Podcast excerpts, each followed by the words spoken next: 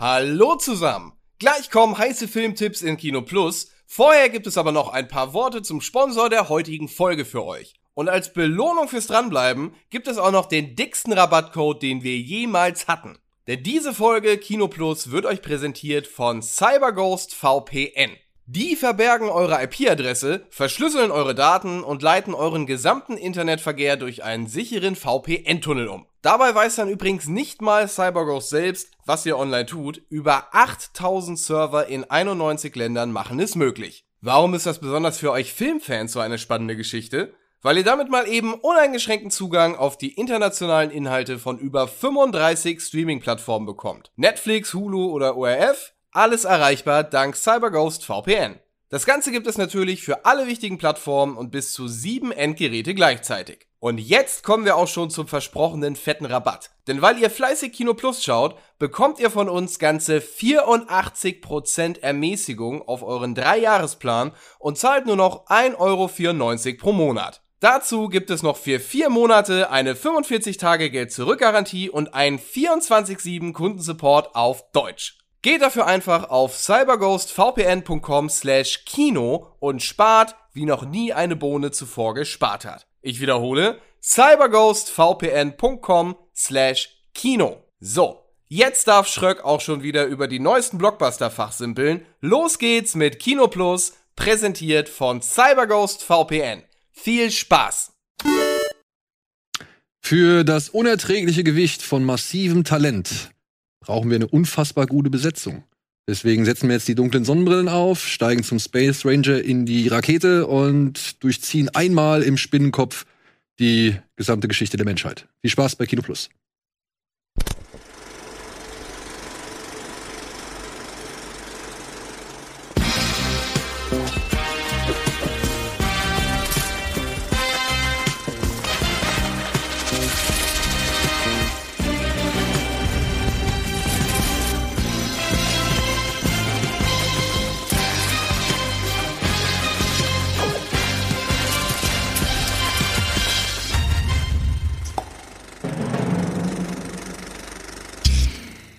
Hallo und herzlich willkommen zu einer neuen Ausgabe Kino Plus. Und ich freue mich sehr, euch diese Ausgabe in einer noch nie dagewesenen Besetzung präsentieren zu können. Worüber ich mich sehr freue, denn wir haben hier, glaube ich, die richtigen Leute am Start, um über das zu reden, äh, was heute ja unter anderem im Kino startet, nämlich Nicolas Cage in all seiner Pracht. Deswegen haben wir zum einen hier Nasti. Ja. Darüber hinaus haben wir Lisa von Moviepilot. Und wir haben Janosch von der Cinema am Start, der sich Moin. ja Hallo. Nicolas Cage auf Wish bestellt hat, im wahrsten Sinne des Wortes. Ich nicht, aber dazu vielleicht später. Dazu später mehr. So, liebe Freunde, ah, ich freue mich, äh, bei den wirklich vielfältigen Themen mit euch heute über ja eben diese vielfältigen Themen zu sprechen. Aber bevor wir darauf zu sprechen kommen, zum einen, wir haben noch einen weiteren Gast hier, den habe ich ganz vergessen. Äh, Dean ist mit am Start. Oh, Ja, das ist bist du. ruhig, bleib, bleib. Papier. Ja, easy. Ja, Dean wuselt hier ab und zu mal durchs Bild. Genau. Sehr schön. Stichwort. Er hat Papier, ne? Brav. Sehr gut. Ja, Dean wuselt hier ab und zu mal durchs Bild, deswegen nicht verwundert sein. Oder verwundert sein darüber, dass ich ein bisschen irritiert bin, weil er halt eben durchs Bild wuselt. Aber bevor wir dann jetzt hier wirklich einsteigen in alles weitere, will ich ein bisschen mit euch über das plaudern, was ihr zuletzt gesehen habt. Wenn es denn irgendwas ist, was abseits der Filme war, die hier heute thematisiert werden. Äh, Die heute hier thematisiert werden. Naja, also wenn du jetzt nur das gesehen hast als Mhm. letztes, was du auch Mhm. heute hier ohnehin besprechen würdest, dann muss ich dich überspringen. Ja, das musst du, glaube ich, dann leider tatsächlich. Ja? Ja, weil ich gucke ansonsten gerade nur eine relativ ältere Serie. Das ja, aber das heißt, ist doch schon etwas. ähm, Why Women Kill gucke ich gerade. Okay. Ähm, und da ist die zweite Staffel draußen. Und ich mochte die erste, mochte ich sehr tatsächlich. Weil, Wo läuft die? Worum geht's? Ähm, es geht um Frauen, die um Leute Okay, gut, ja. Äh, hm. so weit hätte ich es mir ableiten können. Ja. Äh, dumme Frage. Nee, aber es ist, äh, die erste Staffel hat mich abgeholt, weil du hast ein Haus, was einmal in den 50ern, 80ern und dann in der heutigen Zeit spielt, was immer wieder verkauft wurde. Ah, ja. Und dann, ähm, du hast immer ein Pärchen, was drin wohnt und eben halt Situationen, warum Mord passiert. Und es ist nicht unbedingt immer ein Mord aus Hass oder sonst irgendwas, sondern halt auch vielleicht Upsi oder andere. Dinge. Oh. Nanu, ist tot. ähm, ja, und die hat mich so abgeholt und ich war so happy, weil mir hat tatsächlich das Setting in den 50ern am meisten gefallen. Und dann war ich sehr froh, dass die zweite Staffel nur darin spielt, in den 50ern. Aber holt mich nicht ganz so ab gerade. Finde Nee? ich nicht ganz so geil, nee. Wo läuft die? Ähm, das ist Ich mein, quasi, RTL Plus war's, Ja, ne? genau. Ja. Ich habe gerade Erste überlegt, Staffel war auf jeden Now Fall RTL Plus. So. Genau, da ist das jetzt auch. Ja. Weil ich habe davon, also ich hatte das mal gehört in diesem Haus mit den drei verschiedenen Zeitaltern, Mhm. aber ich habe dann nicht mehr irgendwie weiter mich. Ich habe die auch gesehen. erste Ja? Ich fand die auch sehr gut. Ja. Ja. Also die erste Staffel kann ich auch nur empfehlen. Ist richtig, macht, macht Spaß. Okay, ja, das äh, setze ich mir auf die nicht kürzer werdende Liste. Ja. Äh, bevor ich zu dir komme, weil auf dich muss ich explizit ansprechen, Okay, okay. will ich einmal kurz Janosch abhaken. Äh, ich habe auch eine ältere Serie jetzt zuletzt geguckt. Dexter. Ach. Habe ich noch nie gesehen und jetzt ist es mal soweit. Zweite Staffel bin ich jetzt. Oh Äh, Gott, du hast noch so viel vor dir. ja, ich weiß. Und mir sagt immer pausenlos jeder, du wirst schon merken, wenn es schlecht wird, wenn äh, irgendeine Figur auftaucht. Und ich bin jetzt die ganze Zeit gespannt, in welcher Staffel oder so das so sein wird. Ich sag mal so, ich finde eigentlich problemlos kannst du die ersten vier gucken. Ja, ab fünf Flacht wird's dann so ein bisschen, hm. In der sechsten war für mich der Ofen aus, wo ich gesagt habe, ja, okay, bis hierhin, aber jetzt muss ich auch nicht mehr weiter gucken. Es kommen aber noch zwei. Ja. Und ich höre von allen, die das geguckt haben, oh, es ist schon eigentlich echt mies, aber du guckst halt einfach weiter, weil du halt wissen willst, was passiert. Ich habe jetzt die, die neueste Staffel nicht mehr Ja. reingeguckt, weil Nee, für mich war der Abstand zu groß. Ich hatte jetzt, ich, ich wusste Ah, okay, nicht, Ja. ich wusste nicht, ob ich jetzt einfach mir die siebte und die achte per Recap angucken Mhm. soll oder ob ich das wirklich noch mal, ob ich dem noch mal wirklich eine Chance geben soll. Ich weiß nicht, hast du, habt ihr die gesehen? brauchst du nicht gucken. Nee? Nee, das war, das siehst du, war sagt jeder. Also meine Das Mutter hat es traurig. gesehen und fand es ganz toll. Alle acht. Aber die, Ja, ja, die hat kürzlich so ein komplett zum ersten Mal Dexter geguckt und Ja. hat dann die ganze Zeit darüber gesprochen. aber ich Okay. meine, ich meine hier das, ähm, Auch die he- Nachfolge. die, weil wie heißt es, Frozen, nee, Fresh wie, Blood, ne? Fresh, New, New Blood. New New Blood, Blood. irgendwie so, ja. Blut. Ich, ich habe das Blut. geguckt und dachte so, oh geil, Dexter fand ich immer gut, richtig großer Fan. Und dann habe ich es geguckt und war richtig enttäuscht und hatte dann gedacht, mhm. ich hätte es einfach so beenden lassen, wie es halt geendet ist und mir das nicht mehr geben Aber es gibt sollen. auch Leute, die sagen, dass das so, das Ende so ein bisschen versöhnlicher macht von der Hauptserie. ja, Also, und das ist das Schlimme. Ich will so ja nicht. schlecht ist will, dass die es halt- Hauptserie. Ich finde es gut, am Schluss. wenn böse auch böse ist und nicht immer alles so, ah, und jetzt sind wir alle glücklich. Und das Ja. ist halt doch bescheuert. Nicht zu viel verraten ist. Aber Nicht glücklich sein. Also, bisher bin ich begeistert. Ey, wie Super gesagt, Charakter. also ich muss Äh, sagen, für mich ist eine der geilsten Staffeln die vierte. Ja? Bitte, okay. Die vierte fand ich richtig gut, weil der Antagonist, der da drin vorkommt, der ist ziemlich geil. Und halt, weil die halt auch mit einem Knallerende endet. Ja. So, und äh, ab da wurde es für mich halt schwieriger. Und dann in der sechsten Staffel dachte ich, ja, okay, mit der Geschichte hättet ihr eigentlich schon in Staffel 2 um die Ecke Mhm. kommen sollen. Dafür finde ich es jetzt ein bisschen spät und dann hatte ich halt irgendwie keinen Bock mehr. So, das war für mich dann, da war für mich der Ofen aus. So, also Mhm. keine Ahnung. Ich finde es krass zu sehen, wenn man das in der heutigen Zeit, die erste Staffel ist von 2006, glaube ich, wie unterschiedlich da gedreht wurde, Serien gedreht wurde. Das ist wirklich noch dieses typische Serienfeeling. Du machst einen Fernseher an und guckst die. Ne? Kein Vergleich zu diesen Hollywood-Produktionen, die jetzt auf den Streamingdiensten laufen. Ah, Auch diese Kamerafahrten und dann hörst du ja die Schritte immer noch, dieses typische. Klar, das ist so oldschool, das nochmal zu sehen, aber ist geil. Also, Aber ich fand den. Production Value, beziehungsweise gerade die Art der Inszenierung von Dexter, Ist schon ich schon gut, immer ja. gut. Also allein, allein das Opening. Ich meine, come on, also wie viel denkwürdige äh, Ja. äh, Titelsequenzen hast du? Ja, ich meine, es gibt einige, ich will es gar nicht abstreiten, aber Dexter gehört auf jeden Fall ja. mit dazu. Jedes Mal, wenn er sich rasiert, denke ich, ja, Ich finde immer am geilsten, ich finde immer am geilsten die beiden Schnürsenkel, die du, die du nur in seinen Händen siehst und dann siehst du, dass er sich den Schuh zubindet. Da musste ich beim ersten Mal so richtig schön lachen, das fand ich gut. Ja, ja, macht mir auch bisher sehr viel Spaß. ja also wie gesagt, äh, bis zur vierten wünsche ich dir auch sehr viel Spaß. Ab dann äh, musst du entscheiden. Ja, gut. Aber wenn, wenn du den Schauspieler magst, ich hatte nämlich davor die erste Serie, die ich richtig gerne geguckt habe, war Six Feet Under. Die habe ich geliebt. Das ist auch mit Michael. Ja, Ja, genau. Und wenn du, Die habe ich auch noch nicht gesehen. Ja. Da spielt er halt den komplett gegensätzlichen Charakter zu Dexter. ja, ne, ja, halt ein Bruder, der ja ähm, out of the closet kommen Genau. muss, irgendwie Mhm. damit zu kämpfen. Also, Dann Ja. danach, ja. aber nicht schlechter. Also ich finde, die Serie ist auch sehr, sehr gut. Kann ich nur empfehlen. Tja, dann notiere ich mir die auch. so, Lisa. Ich möchte von Kann dir ich wissen. lieber über The Boys sprechen, was ich gerade sehr gerne gucke. Wie weit bist du? Ähm, also ich habe äh, dritte Staffel natürlich und hatte Screener für die ersten sechs. Die ersten sechs, ja. Die habe ich auch gesehen. Aber ich glaube, man darf noch nicht so viel über die Nee, nee, ich Folgen nicht. ab vier jetzt erzählen, ne? Nee, nee, leider nicht. Aber es gibt sehr viel zu sagen. Ich Aber weiß ich muss- ich die erste Folge gesehen habe und mir dachte, wow, jetzt habe ich auch mal einen explodieren, von innen heraus explodierenden Penis im Fernsehen gesehen. Das ist super. Ja, und das nach nicht mal 15 Minuten, ne? Ja, fun. Was ist denn das mit den Penissen? Hä? Also, weil ich habe auch das Gefühl, dass äh, ich habe hier ähm, Pam und Dings geguckt. Ah ja. Und da ist auch diese weirde, ja, und da ist auch diese weirde Penis-Szene. Bei der Geschichte der Menschheit kommen wir gleich auch noch zu. Ja, okay, gut. Äh, es, es, gibt, es gibt generell auch bei äh, Euphoria, ja, da gibt es auch mehrere sehr gute englischsprachige Artikel drüber, ähm, dass jetzt quasi nach all den Jahren, in denen auch so Prestige-TV irgendwie immer sehr viel auch unnötigerweise nackte Brüste gezeigt hat, dass jetzt so das Zeitalter der Penisse in Serien ähm, losgeht. Okay, gut zu wissen. Spricht immer für eine gewisse Kompromisslosigkeit. Wobei ich dann aber auch immer wieder rätsel, auch jetzt bei, bei The Boys, ohne zu viel zu verraten oder verraten zu wollen, ähm, dass man sich dann doch in gewissen Szenen wieder zurückhält. Weißt du, du siehst halt in der ersten Folge, nach noch nicht mal 15 Minuten, siehst du halt, wie ein kleines Männchen in einen riesengroßen Penis reinläuft. Weil du halt einen riesengroßen Penis siehst. Hm. Und dann gibt es aber in der Serie doch immer wieder Situationen, wo sie sich, sage ich mal, doch relativ keusch verhalten. So zumindest was das Zeigen von Körpern angeht. Und das hat mich dann schon ein bisschen wieder gewundert, so, weil ich meine ehrlich, wie offensiver willst du es denn machen als in der ersten Folge?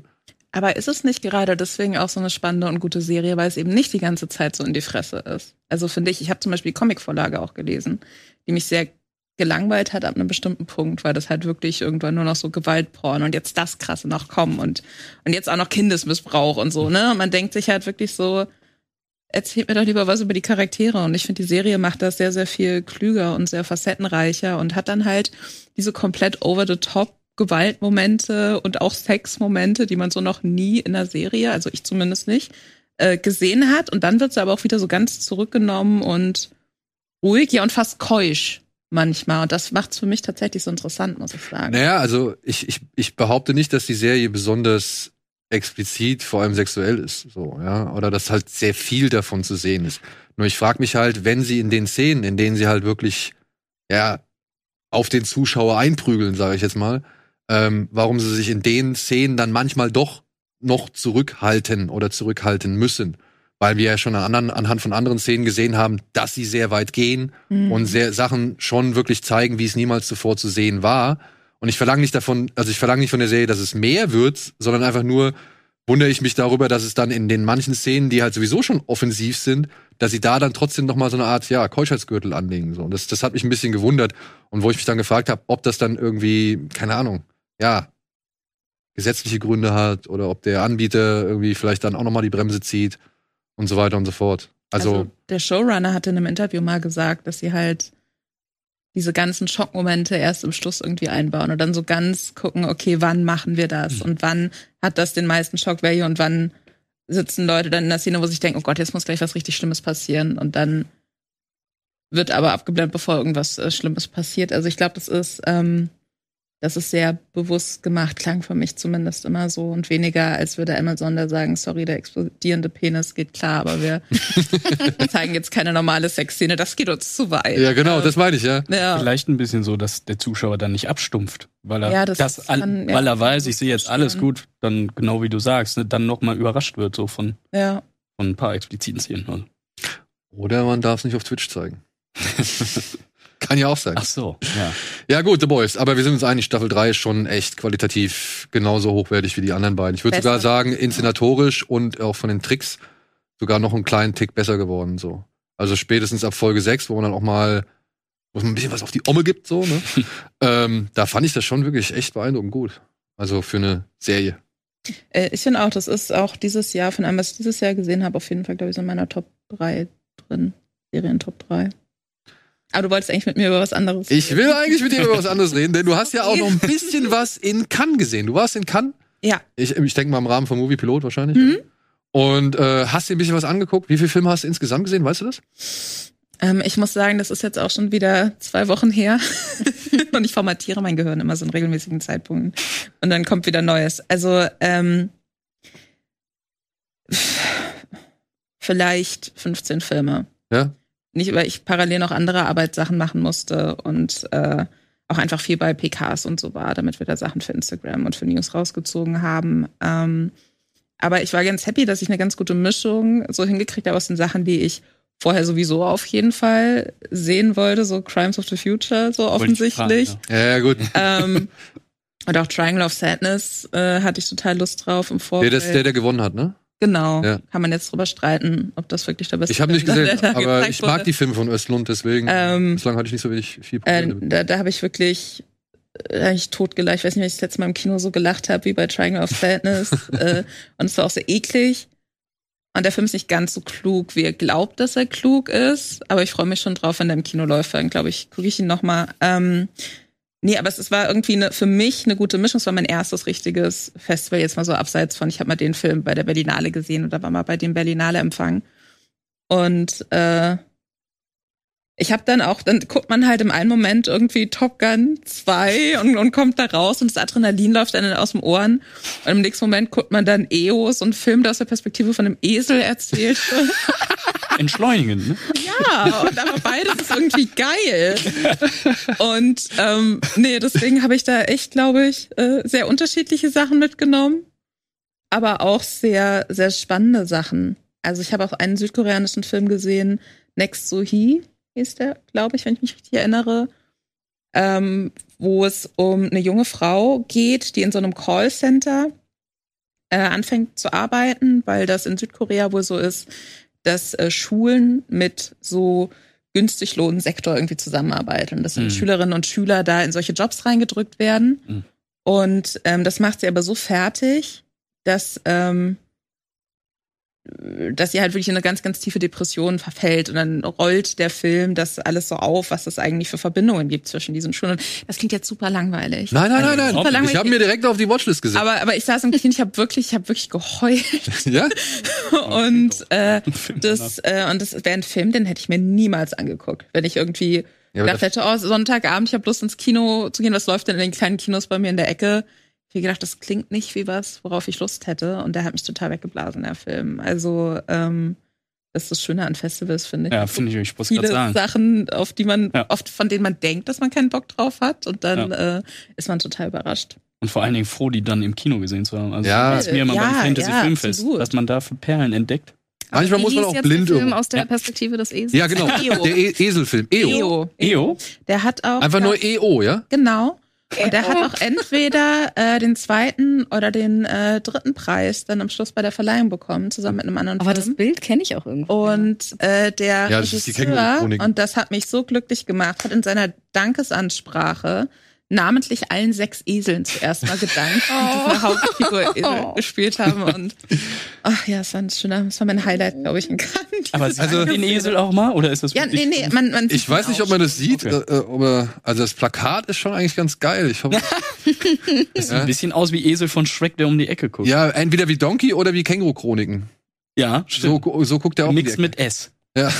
Aber ich bin, ich bin äh, gehuckt. Also Ja, da hab ich auch Lust. Ich habe mir direkt auf die Watchlist Den gesetzt. fand ich interessanter als Crimes of the Future zum Beispiel, was mich sehr traurig gemacht hat. Jetzt sag bitte nicht, das war die Enttäuschung des Festivals. Nein, das war nicht die Enttäuschung des Okay. Festivals. Ähm, Dann, aber- wa- dann, bevor wir auf Crimes of the Future eingehen, was war die Enttäuschung des Festivals?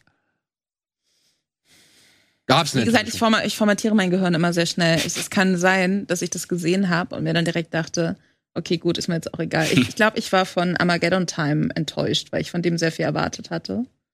Und dann saß ich da so drin, bin so rausgegangen und dachte mir so, ich würde jetzt, ich habe das Gefühl, der Film sagt, ich soll jetzt das und das und das fühlen, aber ich fühle gerade gar nichts, sondern denke einfach nur so, ja, okay.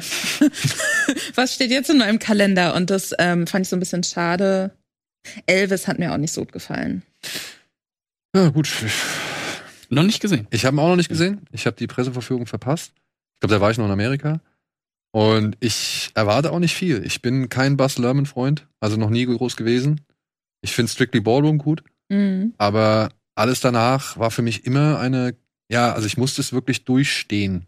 So, weil ich, ich will das irgendwann nicht mehr sehen. Irgendwann Hm. irgendwann, ja, im wahrsten Sinne des Wortes, irgendwann kotzt mich das so an, was da alles so an, an Farben, Formen, Bewegungen und was weiß ich äh, zu sehen ist, weil es halt in einer Tour immer alles auf einmal ist so. Und das, das, ja, ich erwarte eigentlich sehr viel davon auch in dem Elvis-Film. Ja, ja, das ist, das ist, ich würde sagen, ein wilder Ritt. Visuell.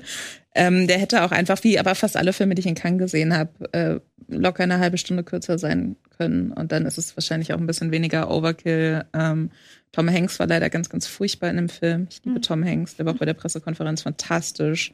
Genauso wie man ihn sich vorstellt. Sehr nett, sehr witzig, ganz, ganz toll. Ähm, aber der, der spielt eben so den Manager von, von Elvis, aus dessen Perspektive dieser Film quasi erzählt wird. Und es funktioniert nicht so gut, finde ich. Ähm, aber ich habe tatsächlich, ich habe keinen Film gesehen, den ich richtig, richtig scheiße fand. Aber ich glaube auch, weil ich von vornherein wusste, ich muss mich beschränken auf bestimmte Sachen, weil ich das sonst in meinem Kalender nicht unterkriege. Und dann habe ich wohl Glück gehabt mit den Dingen, auf die ich mich beschränkt habe. Hast du den George Miller gesehen? Den 3000 Years? Ja. of- Und wie war der? Der hat mir super gut gefallen. Geil. Der hat mir wirklich gut gefallen. Ich finde, es hätte noch ein bisschen mehr 3000 Years geben können und ein bisschen weniger Longing, gerade so Richtung Schluss. Aber ähm, nee, der hat mir richtig, richtig Spaß gemacht. Sieht ja sehr abgefahren aus im Trailer. Ja. Also ich habe auch noch gar keine Vorstellung von einer. Handlung, die da drin existieren könnte. So, ich will eigentlich auch gar nichts wissen. Ich will eigentlich. Nee, es ist auch gut, wenn man es nicht weiß. Also das ist wirklich, ähm, also es gibt jetzt nicht den ultimativen Story-Twist, würde ich sagen, wo ich denke, damit hätte ich lieber was gerechnet. Aber es ist ganz gut, wenn man da relativ so unbedarft, sage ich jetzt mal, Ja. eingeht, weil der Film einen dann echt gut mitnimmt. Hast du den Everything Everywhere All at Once gesehen? Immer noch nicht. Immer noch nicht? Wir Okay. sind so einen blöden Zeitraum, aber ich, ich möchte unbedingt. Ja, weil da, da hätte mich mal interessiert, ob man die vielleicht so ein bisschen, nicht vielleicht inhaltlich, aber irgendwie so vom, vom Ansatz her oder halt so vom Verständnis, was das Filmemachen angeht oder, oder, oder keine Ahnung, auch wie die Erzählung verläuft, ob man die da irgendwie vergleichen oder ob die beiden vergleichbar sind. Also es hätte mich mal interessiert, aber gut. Aber trotzdem, ich habe eh, auf den habe ich eh Bock. Also Miller ist für mich auf jeden Fall immer Interesse. Was auch toll war, war Close. Das ist ein niederländischer Film und geht um die Freundschaft von so zwei Jungs, so 10, 12 Jahre alt, so um den Dreh, 13, irgendwie sowas. Und sehr schwierig, Kinder altersmäßig. So euch auf. ähm, und die sind halt beste Freunde und super enges, intimes Verhältnis miteinander. Und dann kommen sie an eine neue Schule. Und dann machen sich halt alle in der Schule so drüber, dass sie, hä, seid ihr schwul, seid ihr zusammen? Weil warum umarmt ihr euch, wenn ihr euch seht? Sowas machen Jungs nicht. Und äh, dann bricht es so ein bisschen auseinander. Und da will ich jetzt auch nicht erzählen, was passiert, aber das ist, äh, also das Kino hat geheult.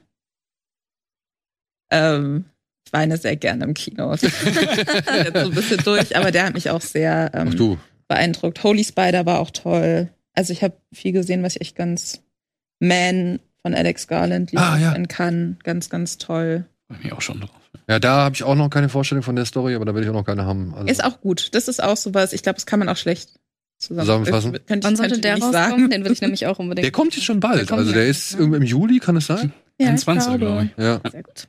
Ja. Also das, das dauert nicht mehr lange, Ja. bis der da ist. Weil, ja, und ich hoffe, ich sehe den von meinem Urlaub, ey. Weil ich habe, ich glaube, der Film startet, während ich im Urlaub bin. Und Das- das, hoff, ja. da hoffe ich, dass der halt irgendwie nicht unbedingt in der Woche vorher, also in der gleichen Startwoche gezeigt wird, sondern schon noch ein bisschen früher. Ich meine nicht. Kann ich dir gleich aber sagen. Ah. Danke, jetzt hast du mir die Sendung hier ruiniert. Wieso? So, Du, du bist ja noch da. Ich meine, er startet dann nicht vorher. ach so, ach so. Oh ja, jetzt hast du mir Also die nicht in Sendung der Woche, sondern mehr Jetzt habe ich verstanden. danach. Ja, ja, okay. gut, gut, gut, gut. Und jetzt Crimes of the Future?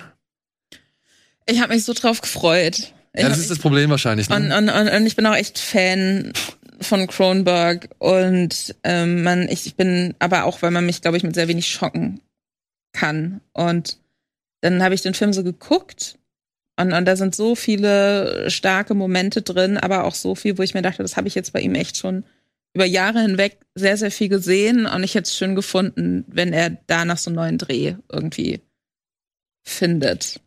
Mhm. Ähm, ich ich glaube, also normalerweise, ich habe viele Filme gesehen, wo ich mir dachte, wenn die in, in Deutschland dann im Kino laufen, gucke ich die nochmal. Und Crimes of the Future glaube ich nicht. Vielleicht, wenn man den streamen kann, würde ich nochmal reinschauen. Aber ansonsten habe ich leider ein bisschen gelangweilt.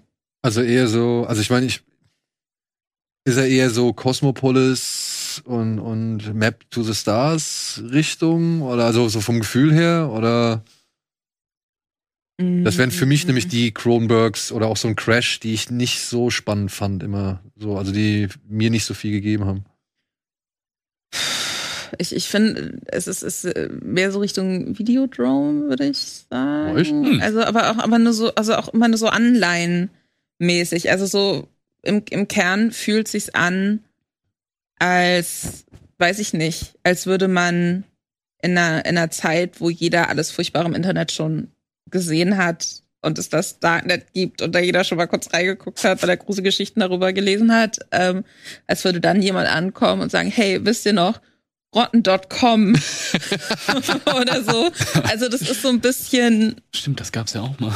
Ja, aber ähm, es, Rotten.com es fühlt sich ein bisschen, es fühlt sich aus der Zeit gefallen? ja ein bisschen aus der Zeit gefallen und spielt aber in der Zukunft. Und da sind viele auch sehr eklige Szenen drin, aber irgendwie hat mir das nicht so viel alles gegeben. Es gab bei vielen Dingen, dachte ich mir, oh geil, jetzt fängt's an. Das sieht interessant aus. Jetzt irgendwie so Untergrund, Kunstszene und die Kunst sind Organe und was Leute mit ihrem Körper machen. Und dann hast du da eine coole Szene, die offensichtlich so inszeniert ist, dass sie einfach möglichst cool aussieht und dramatisch aussieht und im Trailer irgendwie gut reinpasst. Und da denkt man, jetzt geht's richtig los. Und dann kommt wieder Viggo Mortensen in seinem schwarzen Überwurf und äh, hüstelt und so die nächste halbe Stunde vor sich hin. Und man denkt sich so, okay, ja, zeig doch jetzt mal doch mal irgendwie was Spannendes.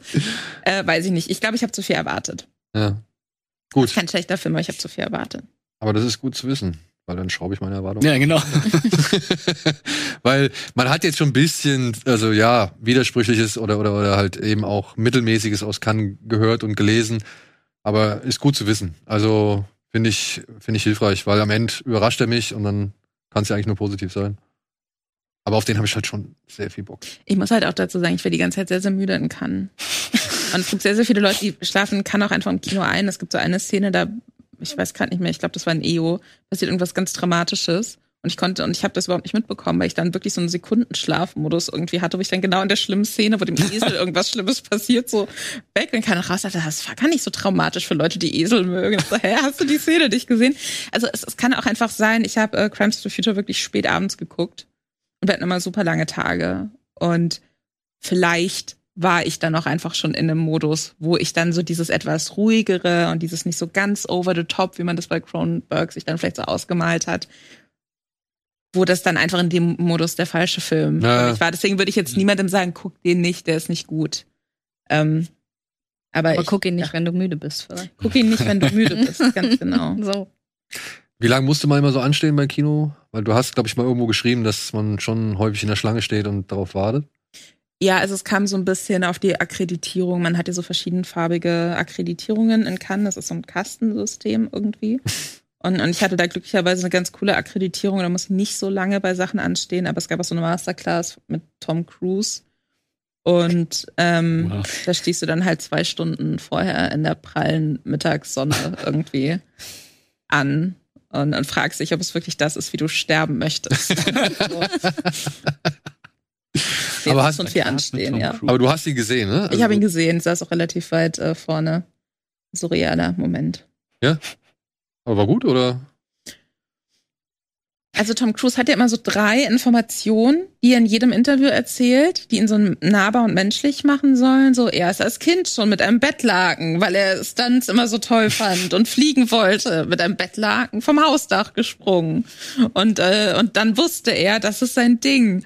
Und, und wenn man das zum ersten Mal hört, denkt sich so, ach Mensch, das ist ja eine coole Anekdote. Und wenn man dann aber irgendwann so nach Jahren merkt, das ist eine von drei Anekdoten, die er immer unterschiedlich neu formuliert erzählt, weil er einfach super kontrollierend ist mittlerweile, was so in so persönliche Geschichten angeht, dann ist das halt so ein bisschen, ähm, das ist dann irgendwann ein bisschen langweilig und es war wirklich, es war so ein einstündiges Gespräch und er hat halt auf jede Frage das Gleiche geantwortet, nur so minimal anders formuliert und das war irgendwie, es, es war sehr, gerade wenn man so müde in kann, spannend. dass ich dachte so, hä, hat er das, hat er das schon gesagt? Das stimmt nicht jetzt. So. Kenn ich die Antwort nicht schon? Nein, aber das war äh, sowas ähnliches gab es dann auch mit Javier Bardem, der sehr unterhaltsam und sehr witzig und sehr charismatisch war. So. Und das ist natürlich, es, es war schon spannend. Und da habe ich dann auch gerne angestanden. Und jetzt kann ich halt, dann könnte ich meiner Mutter Bilder von Tom Cruise von Namen schicken. Endlich. Immerhin. Ich halt den Jahren. Mission Impossible erzählt er dann, er er ist schon früher immer mit dem Motorrad vom Hausdach runtergefallen, weil es dann wieder für den Film passt. Also variiert der dann die gleiche Geschichte für jeden Film. Ich weiß es ja nicht. Kann ja sein, ne? Hat er das erzählt? mit dem Nein, nein, nein. Das unterstelle ich ihm jetzt, dass er das vielleicht tun wird. Beim Pressetag. Weil es dann die persönliche Geschichte wieder auf Ja. den nächsten Film gemünzt ist. Aber Ich habe ihn noch nie gesprochen. ich auch nicht. Also so weit komme ich nicht vor. Also so hoch komme ich nicht. Aber ich glaube, das macht ja dann auch keinen Spaß. Es macht ja keinen Spaß, Nee. Leute zu interviewen, die halt immer so die gleichen, Ja, ja. Ja. in den gleichen Phrasen, die gleichen Geschichten erzählen. Das kann man sich dann auch sparen. Dann schreibt man es einmal woanders ab oder so. Und das ist gut. Naja, vor allem, ähm, wie du schon gesagt hast, ne, auf diesem AAA-Level, ja, wo, wo sich ein Tom Cruise befindet, da passen die halt aber auch echt genau so abartig drauf auf, was sie sagen, wem sie was sagen, wann sie was sagen, inwieweit sie gehen und so weiter und so fort. Macht keinen Spaß.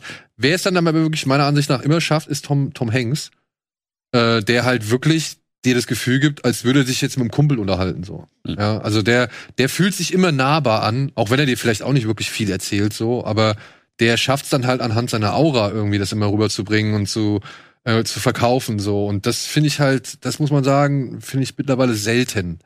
Weil du hast schon einen Unterschied zwischen jemandem wie Tom Hanks, der dich halt irgendwie mit einem guten Gefühl aus, die Tür, aus der Tür rausschickt, und, naja, weiß ich nicht, halt, wer ist noch so ein kontrollierter? So ein Bruce Willis zum Beispiel, oder keine Ahnung, ja, als er noch aktiv war, der wusste genau, was er sagt und der wusste genau, wie weiter geht. Und mehr musste er auch nicht machen. Mhm. Ja, und Denzel Washington genauso zum Beispiel. Also, aber ja, so sind sie. So ist es. Charlene Woodley hatte ich ja immer sehr, sehr positiv in Erinnerung. Ja? Weil die direkt ankam und auch äh, dich umarmt hat und die wirklich das genossen hat, dass du da warst und dir auch Zeit für sie nimmst. So. Das, Das Gefühl, fand ich sehr überraschend damals. Das Gefühl hatte ich bei Anja Taylor-Joy. Die habe ich jetzt Hm. auch schon dreimal interviewen dürfen und die war immer wirklich, als wäre es ihr erstes Interview, was sie geben würde. Mhm. Also, es gibt gute Leute. Ja. auf jeden Fall. Gut, so. Oh, habe ich den schon wieder in Wallung versetzt? Nein, Dean, alles, Nein, alles Daniel. cool, alles cool, Dean, Dean. Jetzt kommen erstmal ein paar News. Kannst dich beruhigen. Wow. Die News. Da sind sie. Da sind die News. Liest du sie vor jetzt? Bringen Ja. Sie. Ja. Ja. Sehr gut. Ach so, ja. Hm. Steht wohl nicht so viel drauf. Dankeschön. Jetzt wird's gaga. Joker 2 soll ein Musical werden. Mit Pokerface. Neue Glatze. Justin Lin wagt sich an One Punch Man. Kick Some Ass. Die Cobra Kai-Macher wollen Duke Nukem verfilmen.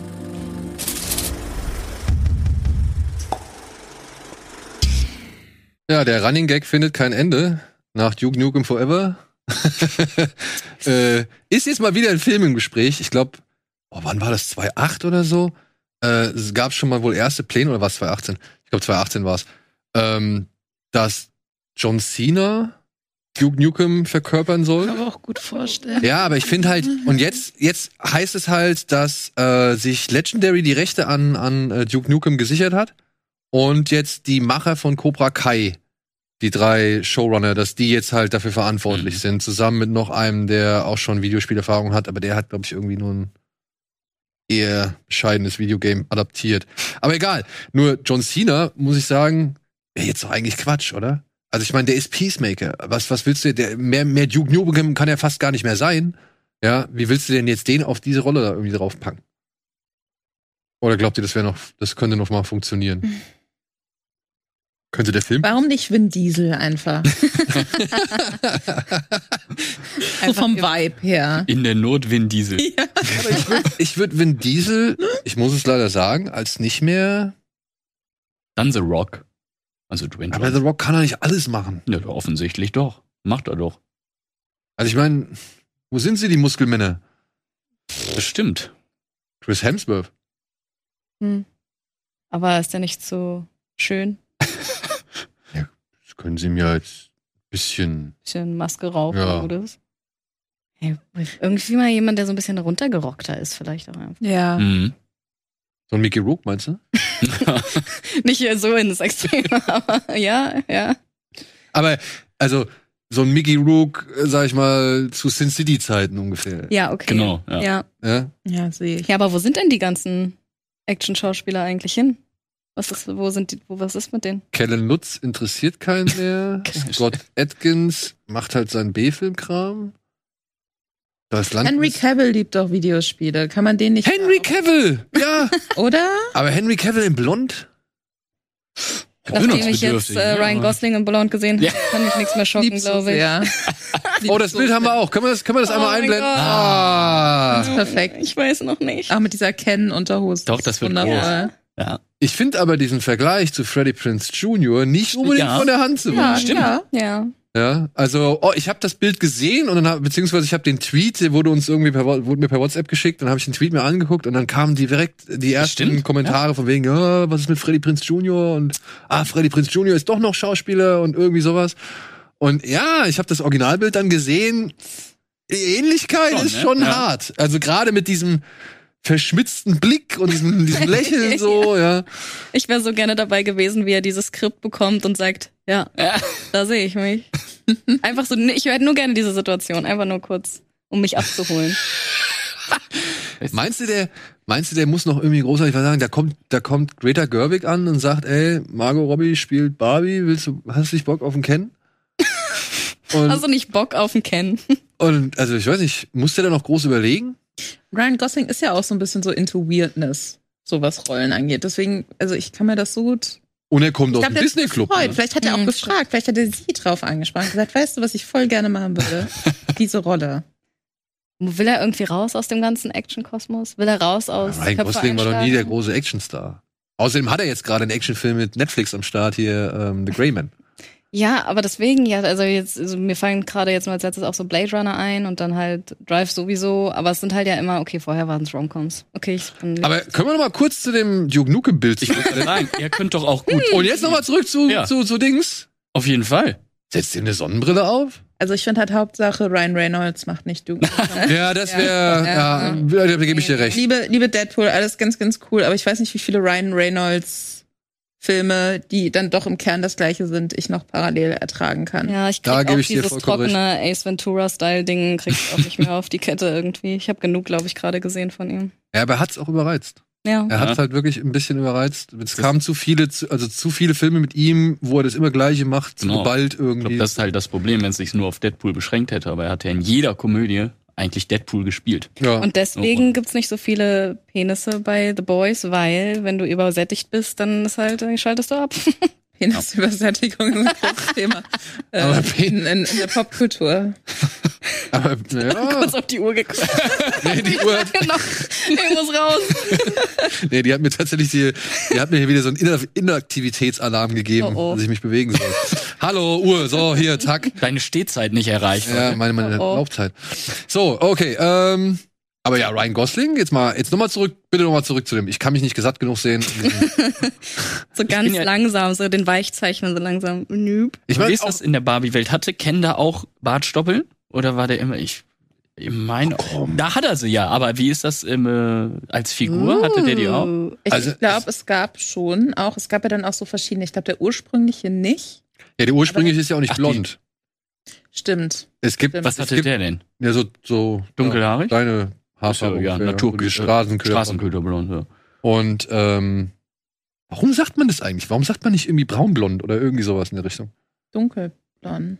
Dunkelblond. Dunkelblond. Ja, Straßenköderblond. Aber das sagt man so oft. Gibt so viele Hunde, die die Ja. gleiche Frisur haben? Weiß ich nicht. Oder der Farbe. gleiche Fellfarbe. Na egal. Auf jeden Fall gibt es einen Ken Hawaii oder so, glaube ich. Da ist er blond. Ja, also der Hawaii Ken ist meiner Ansicht nach, glaube ich, blond. Und ich schätze mal, an dem haben sie sich orientiert. Ich bin Wie sehr alt ist gespannt Ryan Gosling? Film. Weiß man das? Wie alt er ist? Also wisst ihr das? Einund, ich sag's irgendeine Zahl. 41? Ich hätte auch Anfang 40 gesagt. Achso, ja, ja. ich hätte Ende 30 gesagt, aber ja, dann. Echt? Ich hätte jetzt so 38. Der ist doch, der ist doch verheiratet und hat ein Kind auch schon, oder? Mit Eva Mendes doch, ne? Ja. So, wann ist er geboren? 1980. 42. 42. Ja. Okay, ich habe noch Hoffnung. Du machst doch gerade dein Programm, Ja, ja, ja, ja. Ich, wie gesagt, das, das sind so die, die Ziele. Oh, wenn das soweit ist und du dann den Körper hast, dann musst du aber auch dir eine blonde Ja. Perücke aufsetzen mindestens und das Foto nachstellen in einem Jahr dann. Stimmt, dann packen wir einfach Ryan Goslings Gesicht auf meinen Körper. Oder du bist ein anderer Ken dann. Ich meine, wenn er jetzt Hawaii Ken ist oder so, ne? Stimmt, ich bin Hamburg Ken. Honolulu Ken. Hamburg kennen. Hast so ein Dosenbier in der Hand. HSV-Schal. Geil. Ah, das ja. wäre schön. Kann ich mir bildlich vorstellen. Nein. Die Werbung läuft dann immer vor Kino Plus. Aber Honu hast du Honolulu Ken gesagt? Ja. Das wäre doch das gleiche wie Hawaii Ken, oder? Oder nee, ah, nee stimmt, das wäre dann irgendwie anderweitig. ja, okay, vergiss es. Ich bin Erdkunde sau scheiße. Ich wusste nicht, dass wir über Erdkunde sprechen. Da muss ich mal Nachprüfung schreiben. Ähm, machen wir doch schnell weiter mit einer anderen News. Okay. Ähm, aber ja, ich sag Das mal, ein Ken? das ist äh, Glatzmann Ken. Glatzen-Ken. Das ist hier Glow. Nee, wie ist der Mr. Glow, Mr. Glanz bei den Simpsons? Oh, keine Ahnung. Ich- Keine Simpsons mehr hier. Nein? Stewie. Gut. Kennt ihr den Anime oder ja, den Manga One Punch Man? Sagt euch das was? Sag mir was, ja. Darin geht es um ihn hier, Saitama, der, ich glaube, mal irgendwann sein Dorf oder sein Volk vor irgendwelchen Monstern beschützen wollte und so hart trainiert hat, dass ihm halt die Haare ausgefallen sind. Aber er halt durch sein hartes Training inzwischen auch in der Lage ist, halt jeden Gegner mit einem Schlag, bam, fertig zu machen. Kommt halt zu zerbröseln, auf die Matte zu schicken, was weiß ich, an seine Atome zu zerteilen. Auf jeden Fall ist er halt einfach der krasseste Fighter, den es gibt in dieser Welt, in der er spielt. Sieht ja eher mal nicht so aus gerade. Sieht nicht so aus, aber wie gesagt, er ist halt einfach das absolute Tier. Und dementsprechend auch gelangweilt, weil er halt einfach keine Gegner mehr hat. ja, oder beziehungsweise er findet keine Gegner. Und die Serie handelt halt ungefähr davon, dass er halt auf der Suche ist nach endlich mal einem Gegner, der eine Art Herausforderung darstellt. Und dann nimmt er noch einen, ich glaube, einen Cyborg als seinen Schüler an. Und gemeinsam schließen sich so eine Art Gerechtigkeitsliga an, weil er denkt, ja, ja gut, ich kann ja eh nichts machen, also dann mache ich halt Superheld. und vielleicht finde ich auf die Art und Weise dann doch mal irgendwie einen Gegenspieler, ja, oder beziehungsweise einen würdigen Gegner. Und ja, das möchte jetzt Justin Lin verfilmen, nachdem er aus Fast and Furious ausgestiegen ist. Was ich immer noch ein krasses Ding finde. Also gerade zum zu dem vorangeschrittenen Zeitpunkt der Produktion, dass da so ein also so ein wirklich wichtiger Wechsel stattfindet. Und ja, das ist sein nächstes Projekt, was er zusammen aber und da jetzt kommt's mit den Drehbuchautoren von Venom realisieren möchte. Ah. Ah ja. Mhm. Also Erwartungen runterschrauben. Und ja, ja, Aber das sieht auch schon wieder ein bisschen nach Vin Diesel aus. Vielleicht gibt's ja doch wieder ein Comeback dann zwischen den beiden. Ja, aber Vin Diesel wäre dann schon wieder ein bisschen zu breit für eben Saitama. ja. Ja, stimmt. Aber es sagt euch gar nichts, guckt ihr nicht? Oder beziehungsweise habt ihr, ist euch mal bei Netflix vielleicht über den Weg gelaufen oder sonst irgendwas? Also ich kenne One Punch Man, das sagt mir alles was, aber ich habe es halt nie gesehen. Ja. tatsächlich. Ich Ja, nicht. same. Und der Plot klingt wie bei, wenn wir jetzt bei Nicolas Cage sind, wie bei Jiu-Jitsu von dem Alien. Ich brauche unbedingt krasse Kämpfer, die gegen mich kämpfen. Wo seid ihr? Ich komme alle halbe Jahre mal runter. ja, Aber verstehe ich auch nicht. Oder alle sechs verstehe Jahre oder die, also, warum? Ist halt langweilig, wenn man der krasseste ist permanent. Aber worum geht's dann in dem Film? Also ist dann der Film die Suche nach dem nächsten Gegner? Oder seine so viel steht noch nicht fest. Also es steht, also wie gesagt, das ist jetzt erstmal der Plan. erstmal nur Und Vorbereitung? äh, die, die Vorbereitung, beziehungsweise der, das, das, das Mhm. Grundgerüst wurde errichtet. Was jetzt passiert, keine Ahnung. Ich frage mich auch, wie sie halt diese Kämpfe da ansatzweise Hm. in Szene setzen wollen, so dass es halt schon irgendwie ah die Wucht vermittelt, aber halt eben auch die Zerstörung und eben die Heftigkeit. So und naja, Animationsverfilmungen sind halt so eine Sache. Hm. Gut, aber da es euch eh nicht so wirklich interessiert. Doch, geguckt wird er. Aber Klingt jetzt so. Äh, Da euch diese wichtige Sache halt sowieso überhaupt nicht interessiert hier. Nein, aber ich meine, kann ich ja verstehen, wenn One Punch Man nicht so euer Ding ist, so dann. Äh, Nein, ich habe früher mal Dragon Ball geguckt.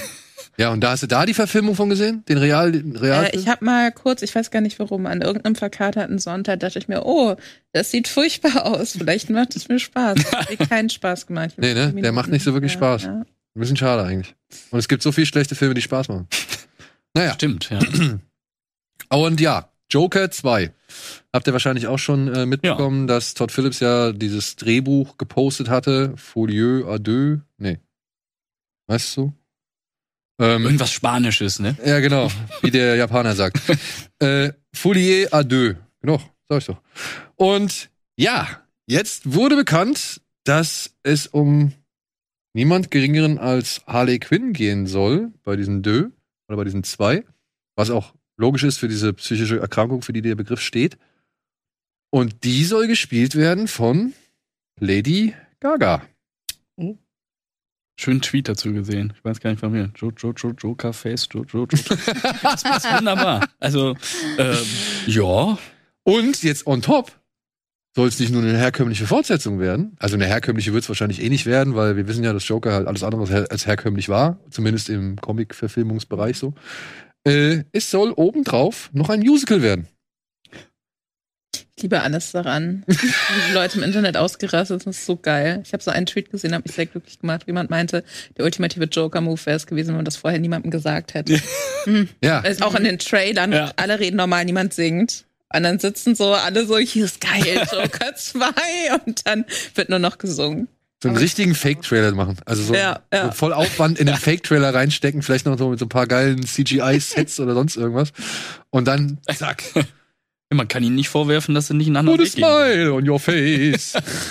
Aber ich finde das perfekt, um alleine, äh, keine Ahnung, einen Trip oder Krankheit oder irgendwas in der Art, was, was in Köpfen abspielt, Mhm. darzustellen, kann ich mir das sehr gut vorstellen. ja, Crazy Ex-Girlfriend, The Joker Edition. Zum Beispiel. Mhm. Und das ist auch super mutig. Also ich meine, wir haben so viel, also ich finde schon, dass es so eine gewisse Joker-Müdigkeit gibt, zumindest bei mir persönlich, aber ich auch bei anderen Leuten, mit denen ich Ja. gesprochen habe. Das heißt, das ist nicht nur mein Problem. Und dann einfach zu sagen, ja, jetzt machen wir noch Joker 2 und es wird auch wieder sehr, sehr düster und es geht um Mental Illness und so weiter und so fort. Ihr weiß ihr, Joker, der düstere Typ, ihr kennt ihn. und dann einfach zu sagen, okay, aber wir erzählen das jetzt noch mal ein bisschen anders. Mhm. Noch mal anders, anders, als es der erste Joker-Film schon gemacht hat. Das, ähm, das finde ich total spannend. Ich weiß, ich kann es mir gerade noch überhaupt nicht Vorstellen vorstellen, aber ich finde, das klingt also sehr aufregend. Vielleicht so die, die Antithese zu Dancer in the Dark. Also Dancer in the Dark halt irgendwie wirklich in bunt und, und poppig und fröhlich, aber mit so einem geilen Ausstieg am Ende, wo du denkst, ach du Scheiße. so von wegen, wo du halt merkst, okay, es war halt doch irgendwas anderes. Ich meine, die Wahrscheinlichkeiten nach dem ersten Film sind natürlich, die kann man, man kann sich schon einiges ausmalen, wenn man halt das Ende des ersten Films kennt und weiß, wo er da ist. Ja, und weiß halt auch, wie unzuverlässig er als Erzähler ja eigentlich gewesen ist, dass man halt jetzt natürlich schon irgendwo immer, sag ich mal, mit dem Gedanken des Zuschauers rechnen muss, dass der da sitzt und sich denkt, ja, das ist alles nur in seinem Kopf. Oder das ist Mhm. irgendwie nur eine Illusion oder sonst irgendwas.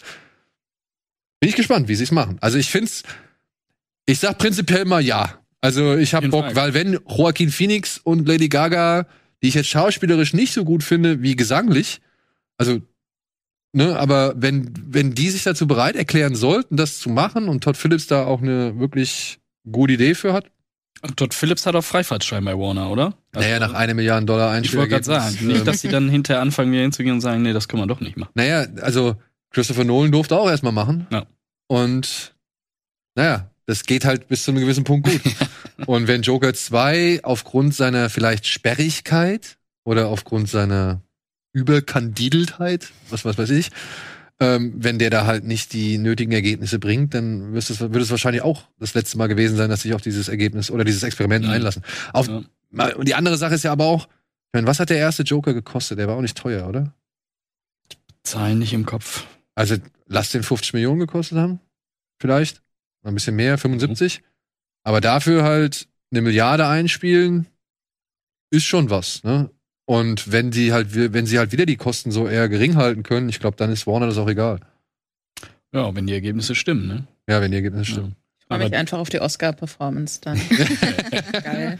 aber die Joker-Müdigkeit kann ich voll nachvollziehen. Also, Mhm. ohne zu spoilern, jetzt beim letzten Batman, aber da habe ich mir auch gedacht, warum denn schon wieder? Ja. Also, gibt doch auch noch andere. Das habe ich mich auch gefragt. Deswegen war meine Two-Face-Hoffnung Ja. Mhm. zum Beispiel, äh, fand ich halt einfach viel besser so. Ich gedacht habe, ja, okay, wir hatten ja auch genug den Joker so.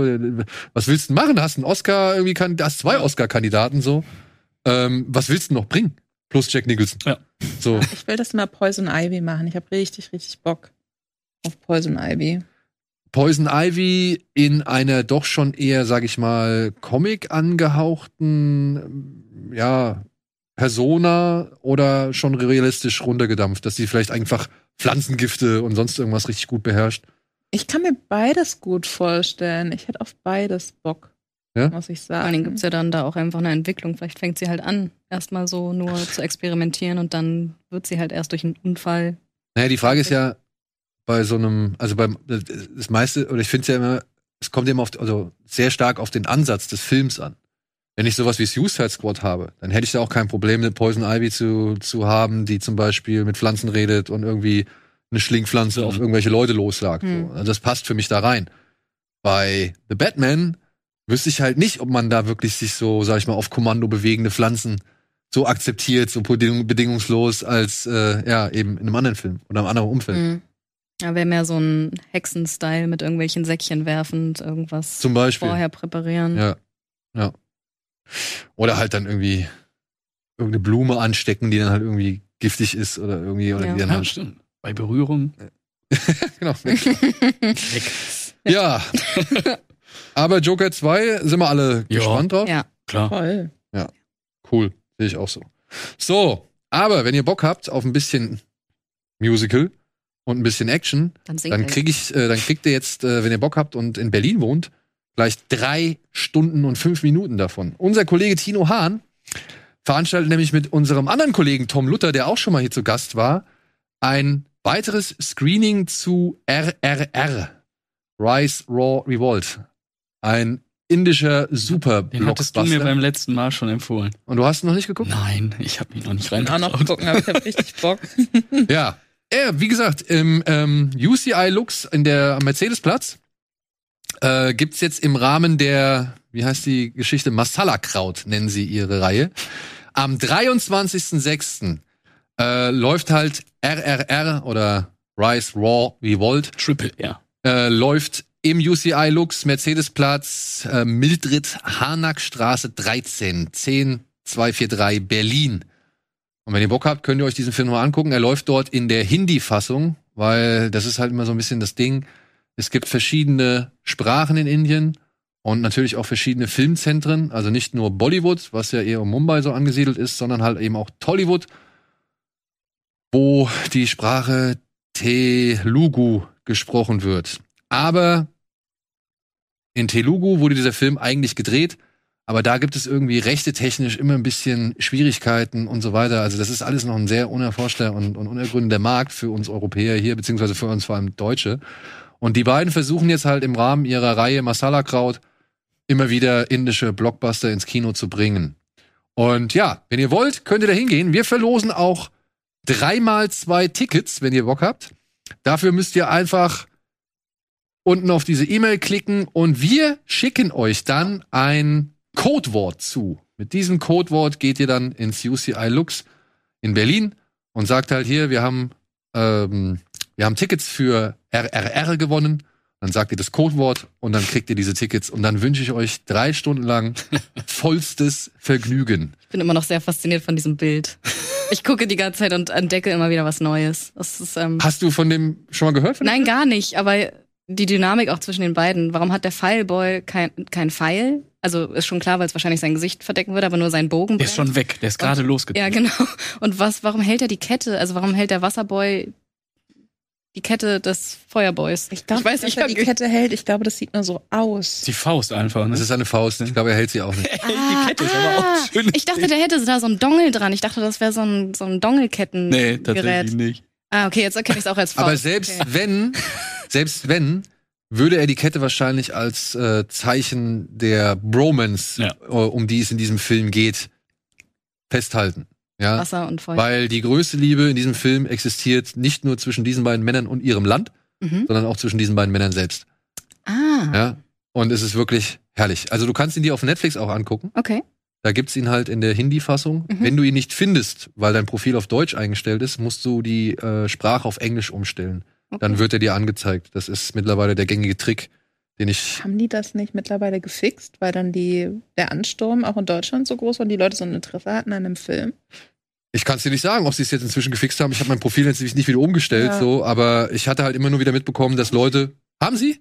Ja, findet man auch im normalen deutschen Netflix. Ja, weil man muss halt immer Leute auch dann irgendwie darauf hinweisen, dass irgendwie da Sachen nicht so ganz funktionieren. Ja. Und ich verstehe es halt auch nicht, weil als ich festgestellt habe, okay, RRR ist jetzt auf Netflix erhältlich, ich kann ihn über mein englisches Profil, kann ich ihn anschauen, habe ich einfach mal auf doof auf die Untertitel geklickt und da gab's deutsche Untertitel, wo ich mich gefragt habe, ey Leute, was ist denn das? Ihr bietet deutsche Untertitel für einen Markt an, in dem dieser Film nicht entdeckt werden kann? Das kann doch nicht Ja. sein. So, ja. Und der Zuspruch für diesen Film, und das ist wirklich etwas, was mich so sehr freut, ich krieg immer noch, kriege ich irgendwie über Insta, über Twitter oder was weiß ich, über YouTube, keine Ahnung, ähm, kriege ich Nachrichten, die sagen, Alter, vielen, vielen Dank für die Empfehlung. Das war das Beste, was ich dieses Jahr im Kino miterlebt habe oder halt, was ich jetzt gesehen habe. So. Und ähm, das freut mich, dass man halt Leute noch irgendwie neugierig machen kann auf Sachen und die dann halt auch wirklich auf Begeisterung treffen. Und nochmal, 23.06., wie gesagt, im Kino, schön laut, mit dem entsprechenden Publikum, die alles abfeiern. Wir haben den ja hier in Hamburg im Cinemax Dammtor gesehen, wirklich komplett, wir waren fünf Deutsche oder so, glaube ich. Rest nur Inder. Und es war die Stimmung Mhm. pur. Es war so, so geil. Ja, es war halt auch laut wie die Hölle. Aber wirklich, die Leute haben gejubelt, die haben geschrien, die haben die angefeuert, die haben geklatscht, die haben gelacht. Herrlich. Herrlich. Eins der besten Kinoerlebnisse, das ich seit langem hatte. Oder seit Macht einen Festivalzeit. Film auch noch mal besser dann, ne? Wenn Irgendwie du ja. Publikum. Ja. guckst, ja. Ja, stimmt. Gut. So. Oh, Jetzt wird's, Los oh geht's. scheiße, jetzt habe ich schon wieder gut. Tat schreiten hier. Jetzt wird's ernst. Jetzt kommen wir zu den Neustarts der Woche. Bitteschön.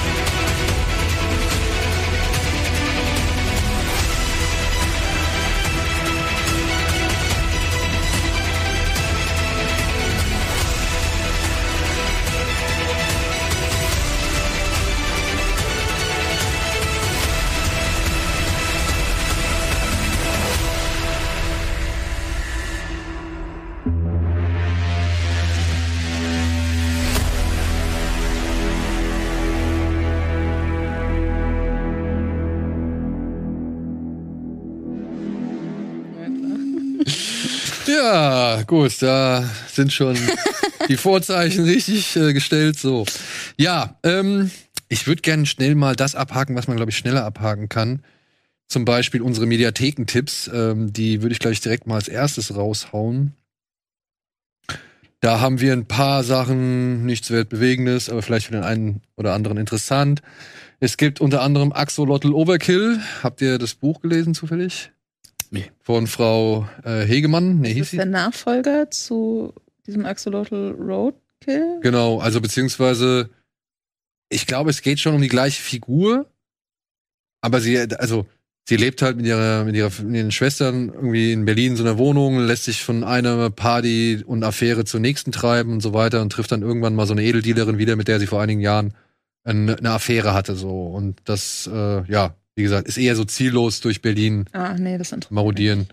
Ähm, fand ich aber, Ah, nee, dann nicht. mich. Das Ah, ja, ja, bestimmt ja. ganz toll.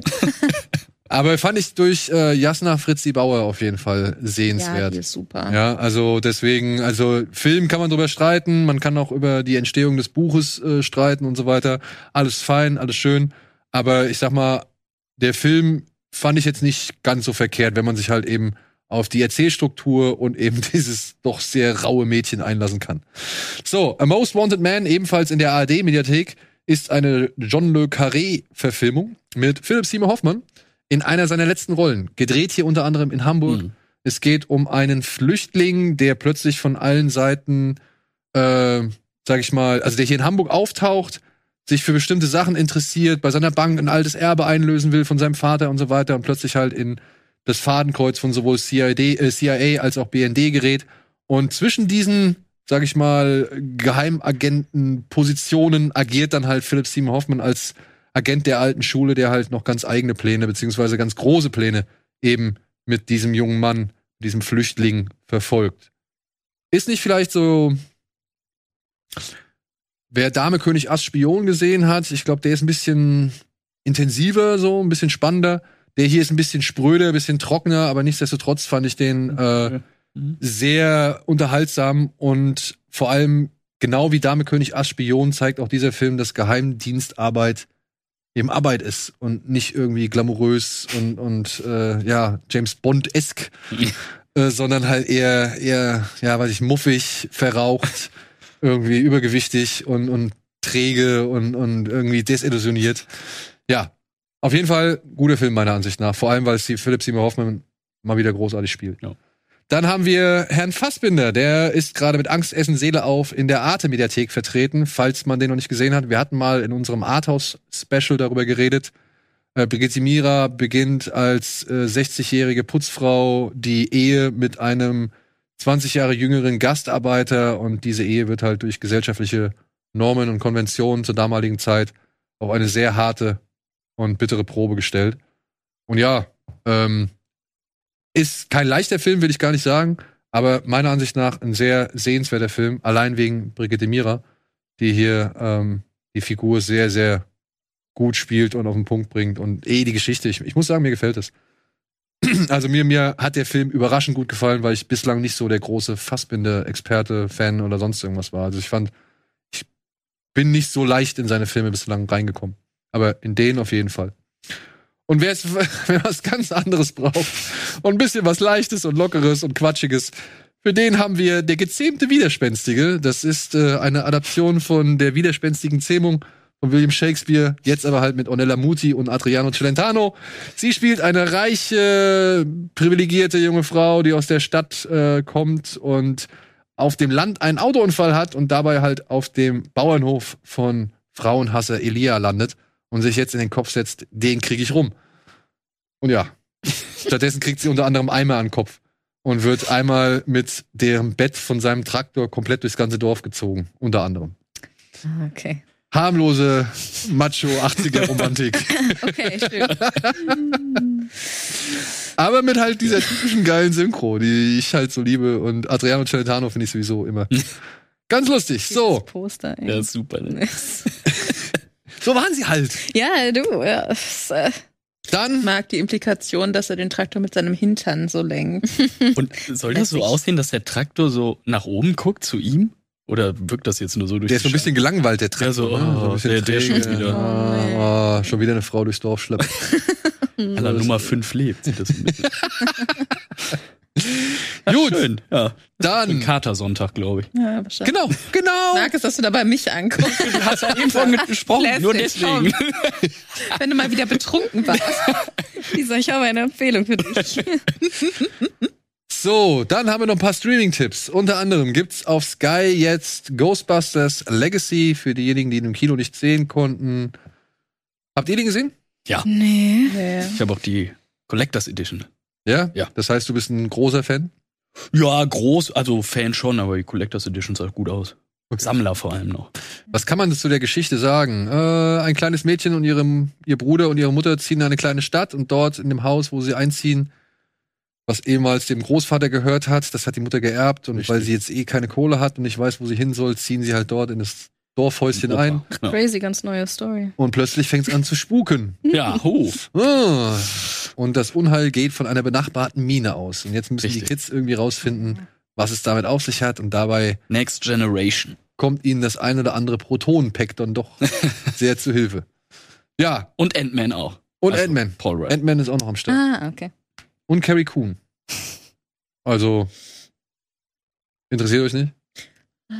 Ich fand den, ich fand den schön. Ist der Vibe denn cool? Ist das so ein bisschen. Also er schafft es deutlich mehr Vibe aufzugreifen als der Frauen-Remake-Film ja, von okay. 2016. Aber weil so- also an sich so Kiddies, die ähm, horrormäßig unterwegs sind, finde ich immer ganz cool, aber So ein bisschen Goonies-Vibe, Ah, ein bisschen okay. Stranger Things-Vibes da. Und der lässt sich erstaunlich viel Zeit, bevor er mal wirklich Ja. mit dem ganzen Spektakel loslässt, äh, loslegt. So, ja. also, ein paar mehr Monster hätten es sein Genau. dürfen. es, hätte, es hätte ein bisschen Oh. mehr Abwechslung geben können in, sag ich mal, der, den, den Geistern und Mhm. in den Monstern oder was weiß ich, was für Figuren da auch immer noch auftauchen. So. Das ist ein bisschen, da bedient man sich zu sehr an den alten Filmen. Das ist ein bisschen schade. Da hätten sie einfach ein bisschen mehr kreativer irgendwie sein können. Aber ansonsten fand ich ihn auch äh, charmant und sympathisch so. Also er ist jetzt kein allzu großer Wurf, Ja. aber von diesen ganzen Legacy-Sequels oder wie sie heißen, oder Requels oder wie sie auch immer heißen jetzt, äh, fand ich, das war einer, mit dem ich mehr anfangen konnte. So. Ja, Okay. fand ich Ja. auch. Ja. Dann haben wir was äh, Verkopftes auf Disney Plus, The Fountain von Darren Aronofsky. Oh ja. In drei Kurzgeschichten wird das menschliche Dasein ergründet, würde ich jetzt mal sagen. Es geht in allen drei Geschichten um Rachel Weisz und Hugh Jackman. In der einen spielt er einen Astronauten auf dem Weg durchs All mit einem Baum zusammen. In der zweiten Geschichte geht, spielt er einen Arzt, der versucht, seine todkranke Frau zu retten. Und in der dritten Geschichte spielt er einen Inquisitoren. Mhm. Nee, sagt man das so? Nee, einen Hm. Conquistadoren, oder? Ich hab's. Ist beides, glaube ich, ne? Ist es richtig? Ja. Inquisition. Ja, also was denn davon? Ja, nee, nee, nee, nee, warte mal, Eine ich muss, historische Gestalt. eine historische Gestalt, genau. Einer von denen, die halt irgendwie in Südamerika eingeritten sind und alles kaputt gemacht haben. Boah, wie, wie heißt es? Jetzt finde ich nicht. Das sollte mal übrigens Brad Pitt und Kate Blanchett spielen, äh, die dann aber abgesprungen sind. Und, ah ja, hier. Äh, nein, doch nicht. Das ist kein einfacher Film, ne? Nee. Also der ist. Aber es ist dann schon ein, also drei Kurzfilme in einem Film. Habe ich das gerade richtig Ja, sind verstanden? so drei. Conquistadore. Conquistador. Conquistadore. Ein Eroberer, ein spanischer Eroberer in Südamerika. Und die sind auf der Suche nach dem Baum des Lebens, wenn ich es richtig in Erinnerung habe. Damit Ja, und wie, das Weltall schreibt oder was? naja, diese Geschichte entspannt sich oder entspinnt sich über tausend Jahre. Und ähm, hängt in gewissen Einzelteilen miteinander zusammen, aber kann auch in jeder Geschichte für sich selbst gesehen werden. Mhm. So, ja, es ist halt wirklich kein leichter Film. Aber Aber ist es so 3000 Years of Longing mit einem Baum im Weltall?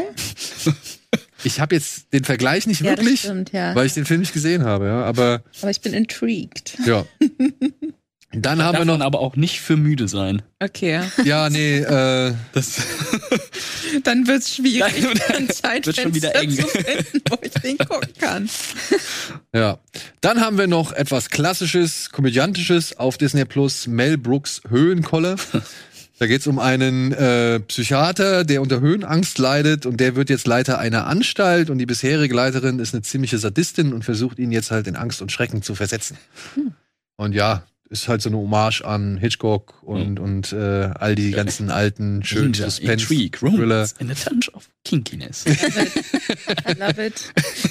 Nur ein Touch. Und ja, kann man mal angucken. Ich meine, Mel Brooks immer schön. Jo. Ja.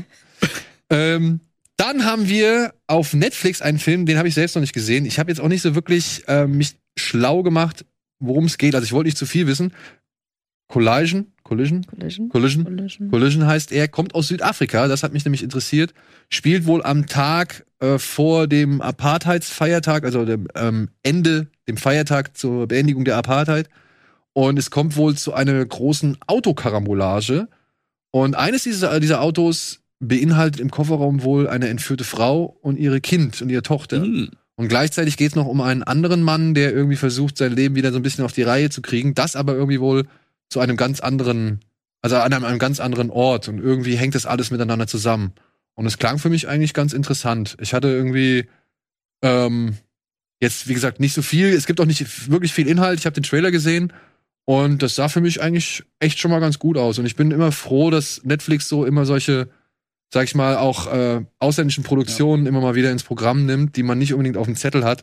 Deswegen möchte ich diesem Film einfach mal eine Chance geben. Und vielleicht habt ihr ja auch äh, Bock, Die, die sind auch oft halt besser als äh, das, was sie selbst. was man kennt. Ja, ja. Von, von den Namen, von den Schauspielern. ne? Und viel da auch schon entdeckt, so gerade auch was Frankreich und Spanien angeht, sind eigentlich immer ziemlich gute Sachen dabei, auch serienmäßig. Ich hatte da diesen einen Film, Nabur heißt der, glaube ich. Es ist, glaube ich, ein holländischer Film, so 70 Minuten lang. Äh, äh, Neighbor heißt der, glaube ich, auch dann Mhm. übersetzt. Ähm, über halt so zwei Apartments, die dichter waren. So ein Psychokammerspiel. Hatte ich vorher auch nicht wirklich auf der Uhr äh, mir auf Netflix angeguckt. Echt gutes Ding.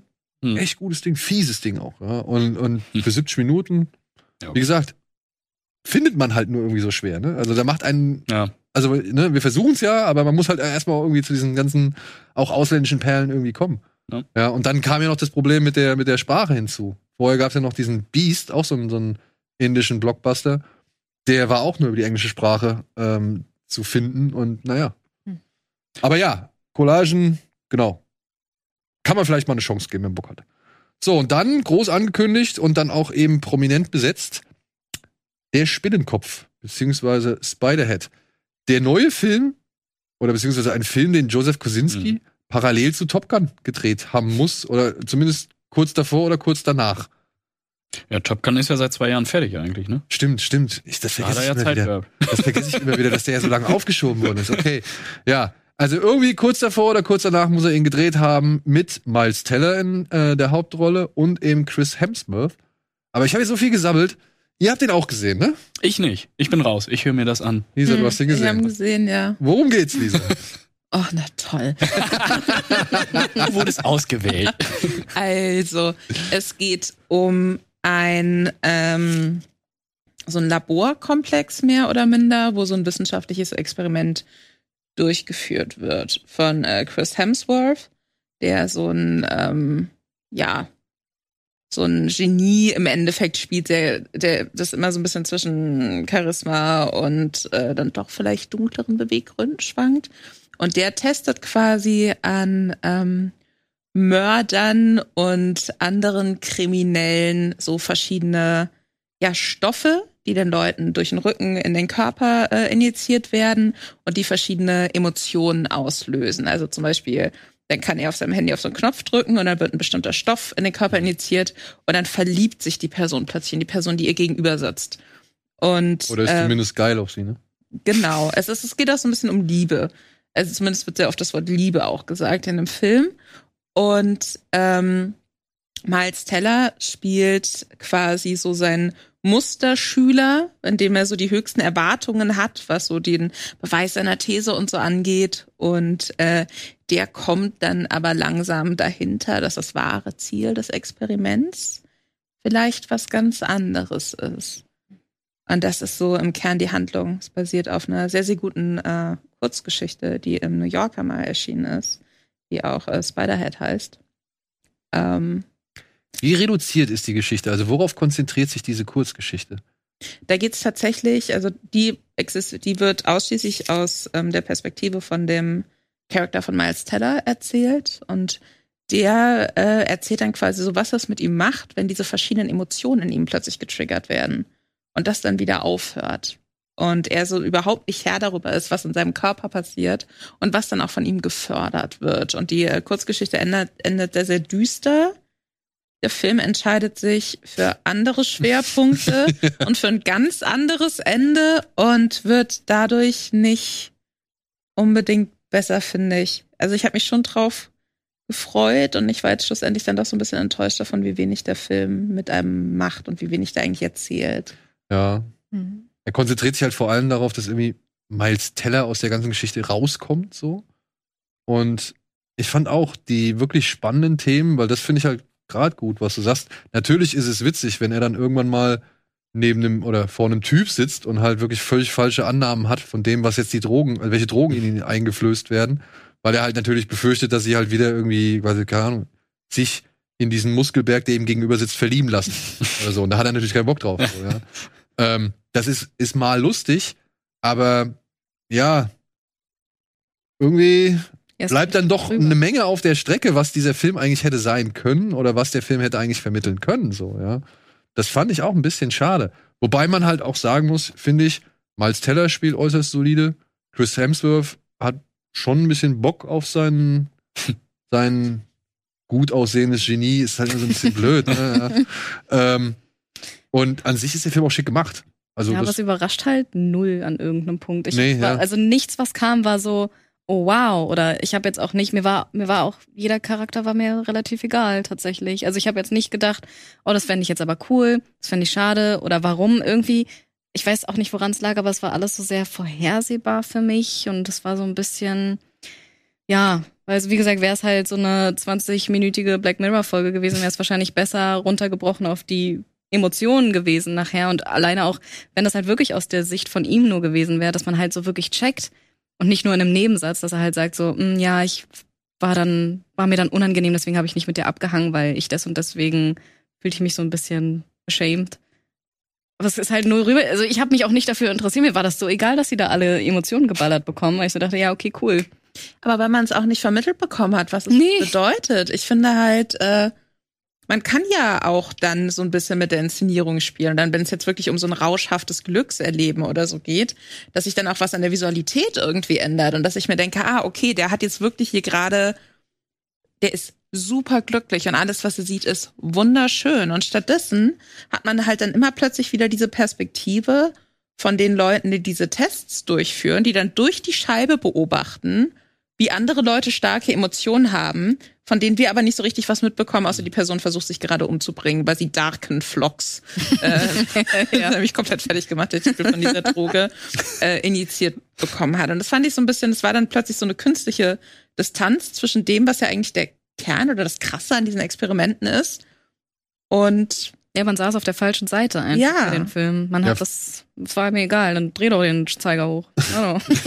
Ja, und dann halt, und dann halt vor allem, ne, dieses, diese klassische Regel Show Don't Tell, äh, irgendwie so richtig ausgereizt, indem man halt Verbalin, oder wie hieß das? Hm. Oder Verbalize, oder keine Ja, Ahnung, ja. irgendeine Droge initiiert, die einen, ja, redseliger macht, wo man halt dann, das macht Hemsworth ständig in diesem Film, dass er halt irgendwie die Droge hochzieht, damit derjenige, der halt irgendwie was beobachtet oder eben was empfindet, auch diese Empfindung zum Ausdruck bringt.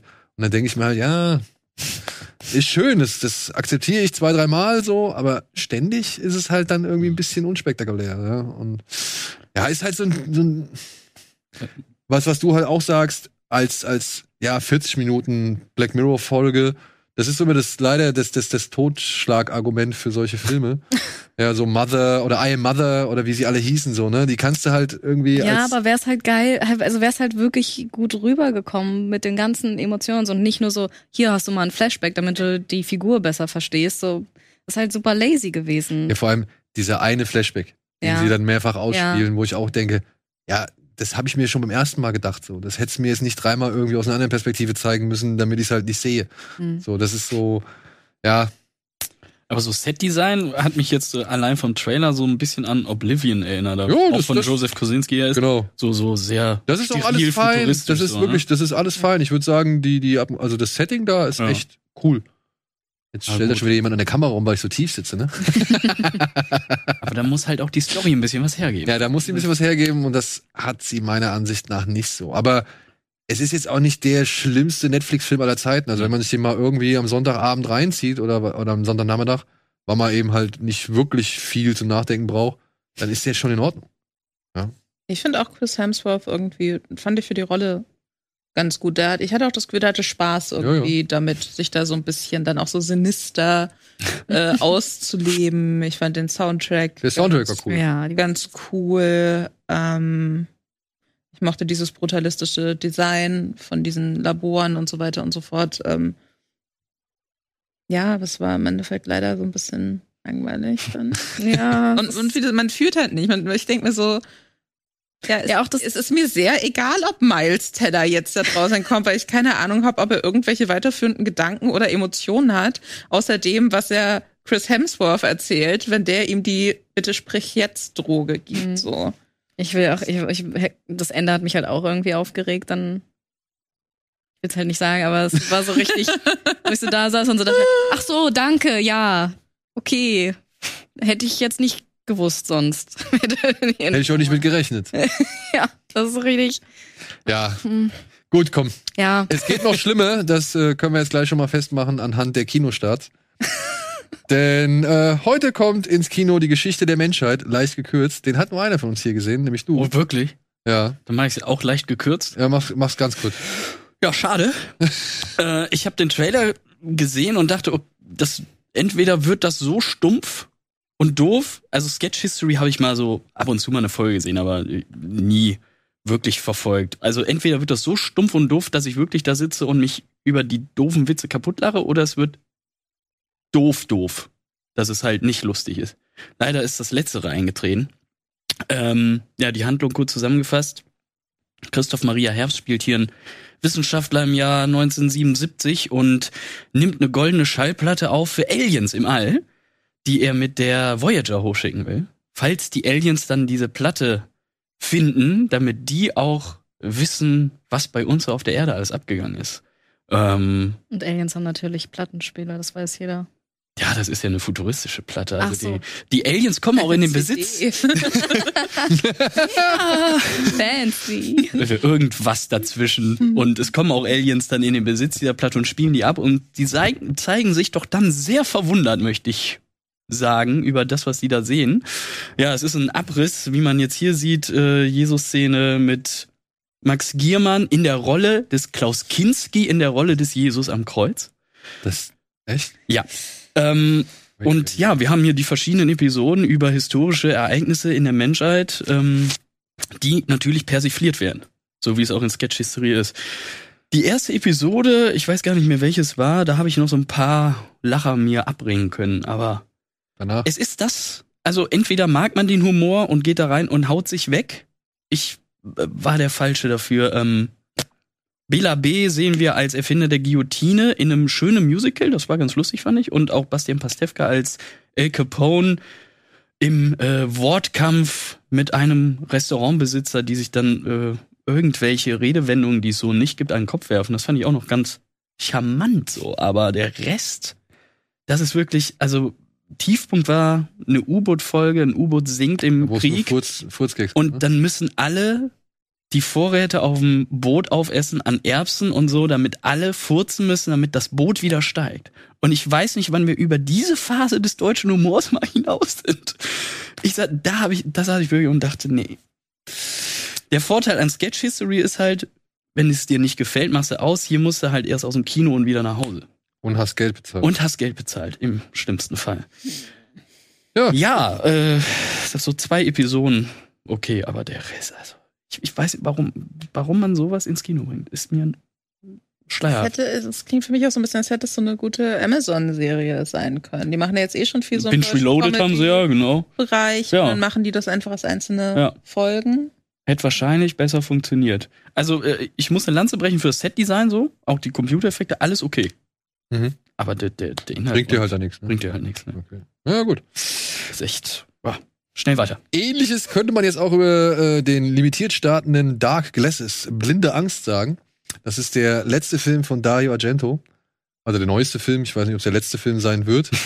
äh, hier geht es um eine Sexarbeiterin, Sophia, die, ja, verdient in Rom halt ihr Geld und wird eines Nachts äh, Opfer eines Angriffs. Äh, ein Serienkiller geht in Rom um und hat schon mehrere Prostituierte umgebracht und ja, sie kann sich in Sicherheit bringen, beziehungsweise Diana, Entschuldigung, sie heißt Diana.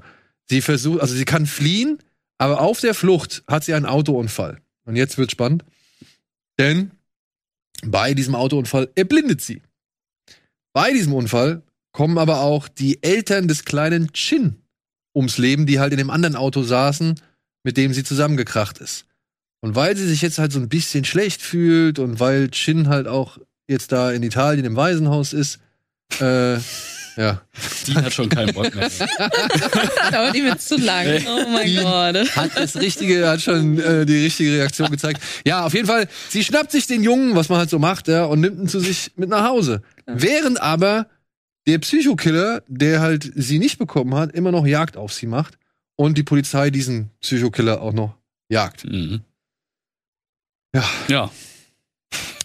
Ist halt eine Mischung aus, ich mach's kurz, Dario Argento Best of und Fernsehkrimi des öffentlichen Rundfunks. Ja, und wenn du mit einer anderen Einstellung da rangehst, als ich will mal einfach gucken, was Dario wieder so macht, und ich guck mir gern an, was Dario so macht, egal ob es Sinn ergibt oder nicht, hast du verloren. Ja, also wer da wirklich mit normalen Maßstäben an den Film rangeht, Ja, könnte Schwierigkeiten kriegen. das ist halt was für Fans. Das ist wirklich nur was für Fans. Wir haben ihn ja beide auf dem Fantasy Film. Nee, ich habe nicht, ich habe ah, ich habe auf dem Fantasy Filmfest gesehen. Oh. Gab es noch einen Einspieler von Dario Argento. So ein sympathischer alter Mann, Ey. der, der da wirklich über die Liebe zum Kino spricht. Dachte ich mir, ach, das ist ja toll. Und dann kommt der Film und dachte, hm, wo ist Ja, die war bei der Berlinale. Ja, ja, Ja, genau. ein Kollege von mir fand den, glaube ich, ganz gut, aber der ist vielleicht auch Fan. das, das, das mag ich. Ich will auch sagen, ich hatte keine schlechte Zeit mit dem. Nö. Aber ich musste halt manchmal schon lachen, So, weil es halt so typisch Ja. Argento war, weißt du, wenn dann die, die schwarzen Lederhandschuhe aus dem Gebüsch rauskommen und so wirklich im Close-Up in so einer Fischoptik irgendwie sich die Schlinge um den Hals zieht, so, das ist so halt 1970. Das ist Argento 1970 so, ja. Und dann am, sag ich mal, im letzten Drittel des Films äh, latscht dann Diana irgendwie mit dem kleinen Jungen äh, durch die Natur. Du weißt gar nicht warum, aber du siehst sie halt mindestens eine halbe Stunde durch die Natur laufen und dann werden sie irgendwann von irgendwelchen Wasserschlangen angefallen und, und du denkst dir halt, bin ich jetzt in Phänomena?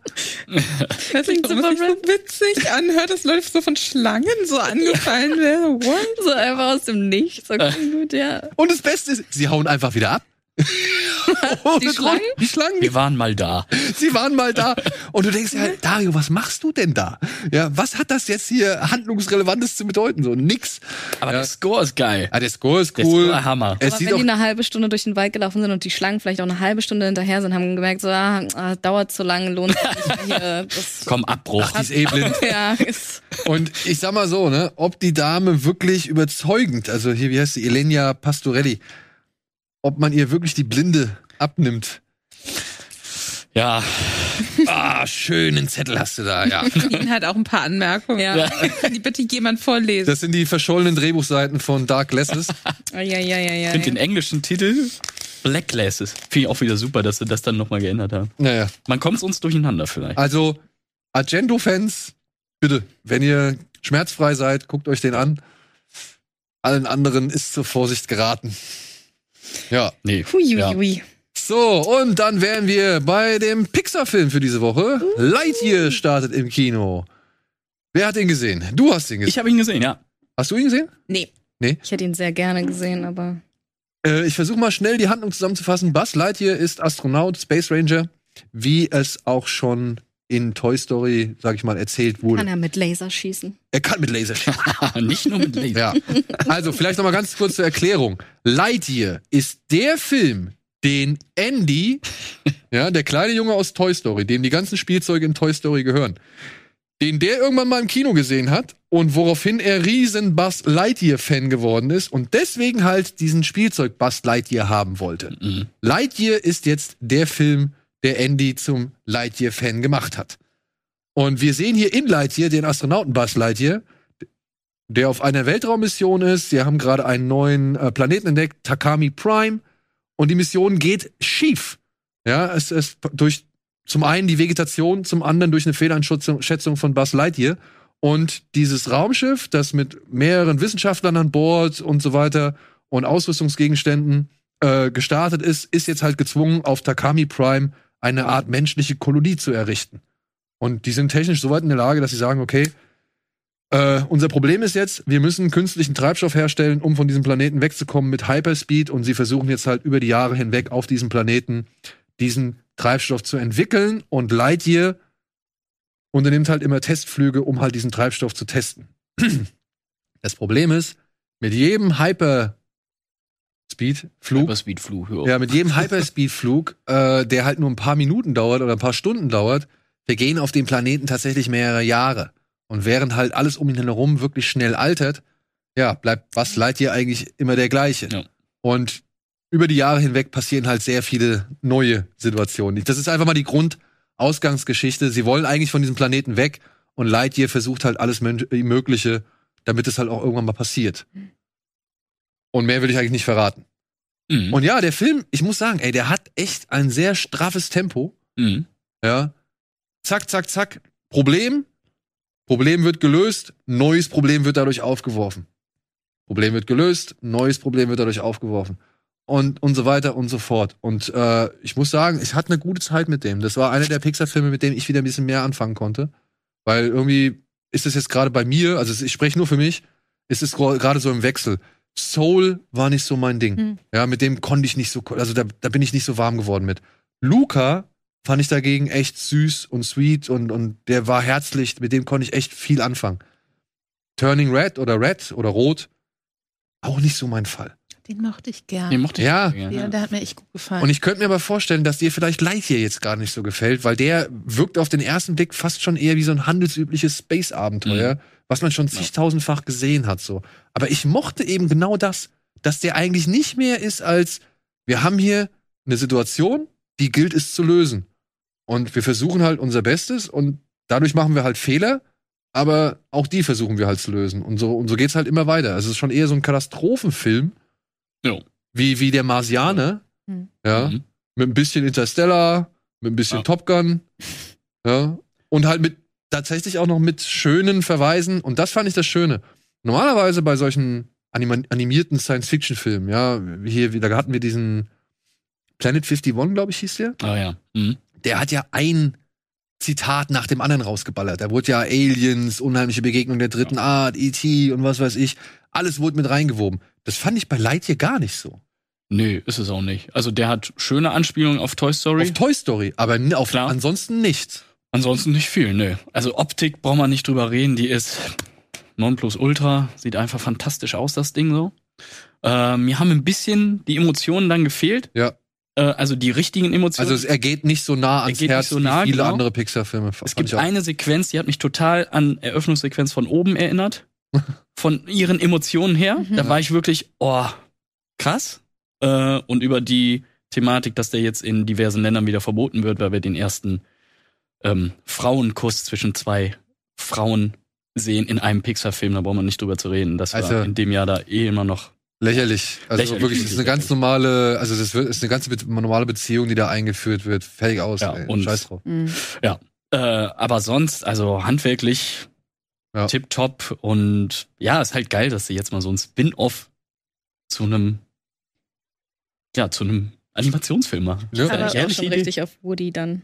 Und da bin ich. sich Sorry. das an. Nee, du hast zuerst angefangen zu sprechen. Ich wollte nur sagen, dass ich mich, dass ich gehypt bin, wenn dann auch noch Woody in Planung ist, ein eigener Film darum. ist. Origin Story zu Och, Woody. wär richtig gut. Vor allen Dingen muss das ja eigentlich ein noch älteres Setting bekommen, weil der ist ja ein viel älteres Spielzeug. Schöner Weißt du, Western. mit den Fäden.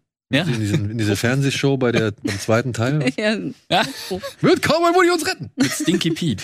Was wolltest du sagen? Aber, aber fühlt sich Lightyear jetzt an tatsächlich wie ein Toy Story Spin-off? Oder ist es tatsächlich dann eher sowas sehr eigenständiges äh, Sci-Fi-Animationsfilm-mäßig? Also ich sag mal so, wenn man vorher noch nie Toy Story gesehen hat, könnte ich mir vorstellen, dass man das auch problemlos so Ja. gucken kann und sich dann denkt, ja, es ist ein schönes Space-Abenteuer oder es ist halt ein normales Space-Abenteuer, okay Space-Abenteuer.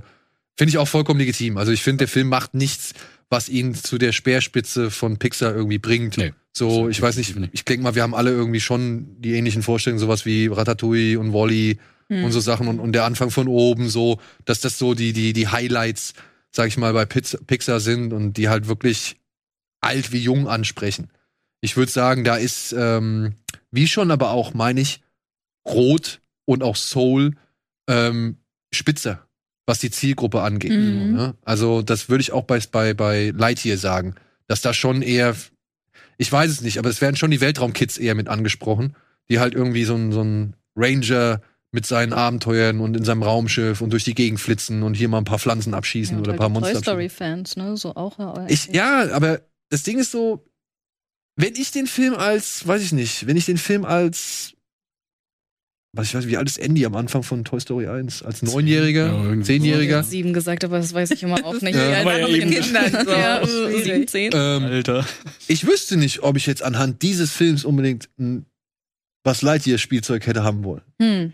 Weißt du? Ja, Also ich man guck mir weiß das- es ja auch gar nicht bei Toy Story, weil da sieht ja Woody nur quasi diese Werbe, den Werbeclip, dass Ja, es jetzt genau. ein Spielzeug gibt. Und da wissen, wissen wir ja nicht mehr. Ja.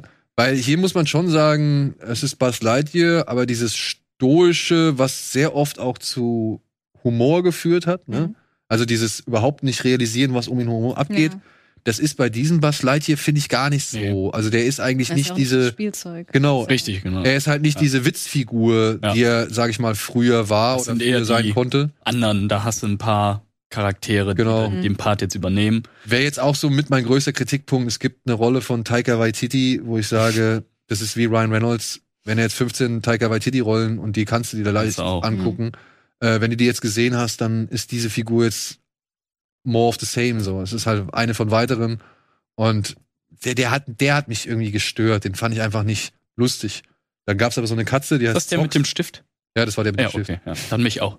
Äh, Der mit dem Stift. Ach so. dann Ich gab's werde das sehen. dann, gab, dann gibt's aber so eine Katze, die heißt Socks, die fand ich zum Beispiel ganz cool. Die hat auch nicht die riesen Schenkelklopfer oder Brüller oder so, aber die hat halt coole Aktionen. Weil die halt mal nicht so auf diesen typischen Comedy-Sidekick getrimmt oder auf Teufel komm raus getrimmt wird, so, sondern die hält sich ein bisschen eher zurück und hat eher, eher ruhigere Gags. Ja. So, so, so war mein Eindruck. Und ich würde sagen, ja, vielleicht der Showdown ist ein bisschen gestreckt. Den hätte man ein bisschen Ja. einkürzen können noch. Wenn der Film jetzt 90 Minuten geht, ist, Ist auch es okay. auch nicht schlimm Ja. so. Das stimmt. Ja. Aber das äh, zum Thema Eigenständigkeit, was du eben meintest, du kriegst Mhm. natürlich am Anfang schon die Texttafel draufgeknallt. Im Jahr 1995 gab es einen Jungen, der hieß Andy, Ah, ja. der hat Ja. äh, ne, in Toy Story bla. Okay. Das kriegst du schon. Aber so die Geschichte an sich, die funktioniert problemlos dann auch. Ja, Oh. also die kannst du verstehen, ohne einen Toy Story-Film gesehen zu haben. Aber wenn du einen Toy Story-Film gesehen hast, so zum Beispiel Teil 2, dann war es halt schön, wie sie halt zum Beispiel gewisse ähm, Situationen aus dem Film oder aus dem Videospiel, was sie im Film spielen, Mhm. wie sie die halt übertragen haben auf, auf die eigentliche Situation in Lightyear. Also das, das, das, fand stimmt. ich das, schön. Das funktioniert gut. Ja, das fand ich irgendwie, wo ich gedacht habe, ach guck mal, da hat die, da haben sie sich Gedanken gemacht, so vielleicht jetzt nicht unbedingt bei der Geschichte, wir sind auf dem Planeten gestrandet und müssen da weg, Mhm. ja, oder diese Frage von findet man sich mit seinem Schicksal ab oder versucht man immer wirklich immer wieder aufs neue krampfhaft sein Schicksal zu ändern? Mhm. Das ist so die, diese typischen Classic. Themen. Pixar. Classic, ja, also muss man jetzt irgendwie nicht drauf rumreiten, meiner Ansicht nach, aber man muss auch nicht in den Himmel feiern, so. Also deswegen, das ist wirklich Standardware, aber eben, ja, dass man halt schon das Auge für Toy Story bewiesen hat, anstatt nochmal zum x-ten Mal 2001 zu zitieren oder sonst irgendwas. Das fand ich eigentlich sehr angenehm. Also das hat mir sehr viel Spaß gemacht. Und ich gehe da mit meinem Sohn rein und ich weiß, der wird, die, wird eine gute Zeit haben, so. Also hat Andy ihn vielleicht doch gesehen, den Film. Vielleicht. Wenn er danach so eine Figur haben möchte, kann ich sagen, okay, ich habe mich geirrt. So, und jetzt kommen wir zum bereits äh, angeteasten und vielfach äh, hier präsentierten massiven Talent. Heute startet endlich The Unbearable Weight of a Massive Talent oder halt eben nur Massive Talent, wie er hier in Deutschland heißt. Ich glaube, den Titel wollte man keinem zumuten. äh, er ist auch wirklich schwierig. ja, und Nasty Ja. als lebendgrößter Nicolas Cage. Da freut sich schon Fan. jemand. Ja, als Cage Ultra quasi. Ja. Worum geht's? Ähm, eigentlich, weil ich glaube, ich glaube eigentlich fast jeder könnte diesen Film gucken, ob man nun Nicolas Cage Fan ist oder nicht. Ich glaube, jeder kann damit eine gute Zeit haben. Aber grundsätzlich geht's ja darum, Nicolas Cage ist schon ziemlich ein Meme. Also in jeder Hinsicht, egal welcher Film oder als Person selbst, er ist halt einfach Meme- Meme-Potenzial.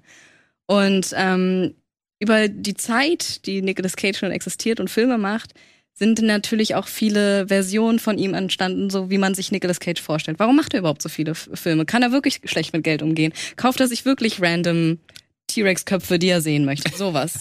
Ähm, Die Antwort mit vielen, ist ja.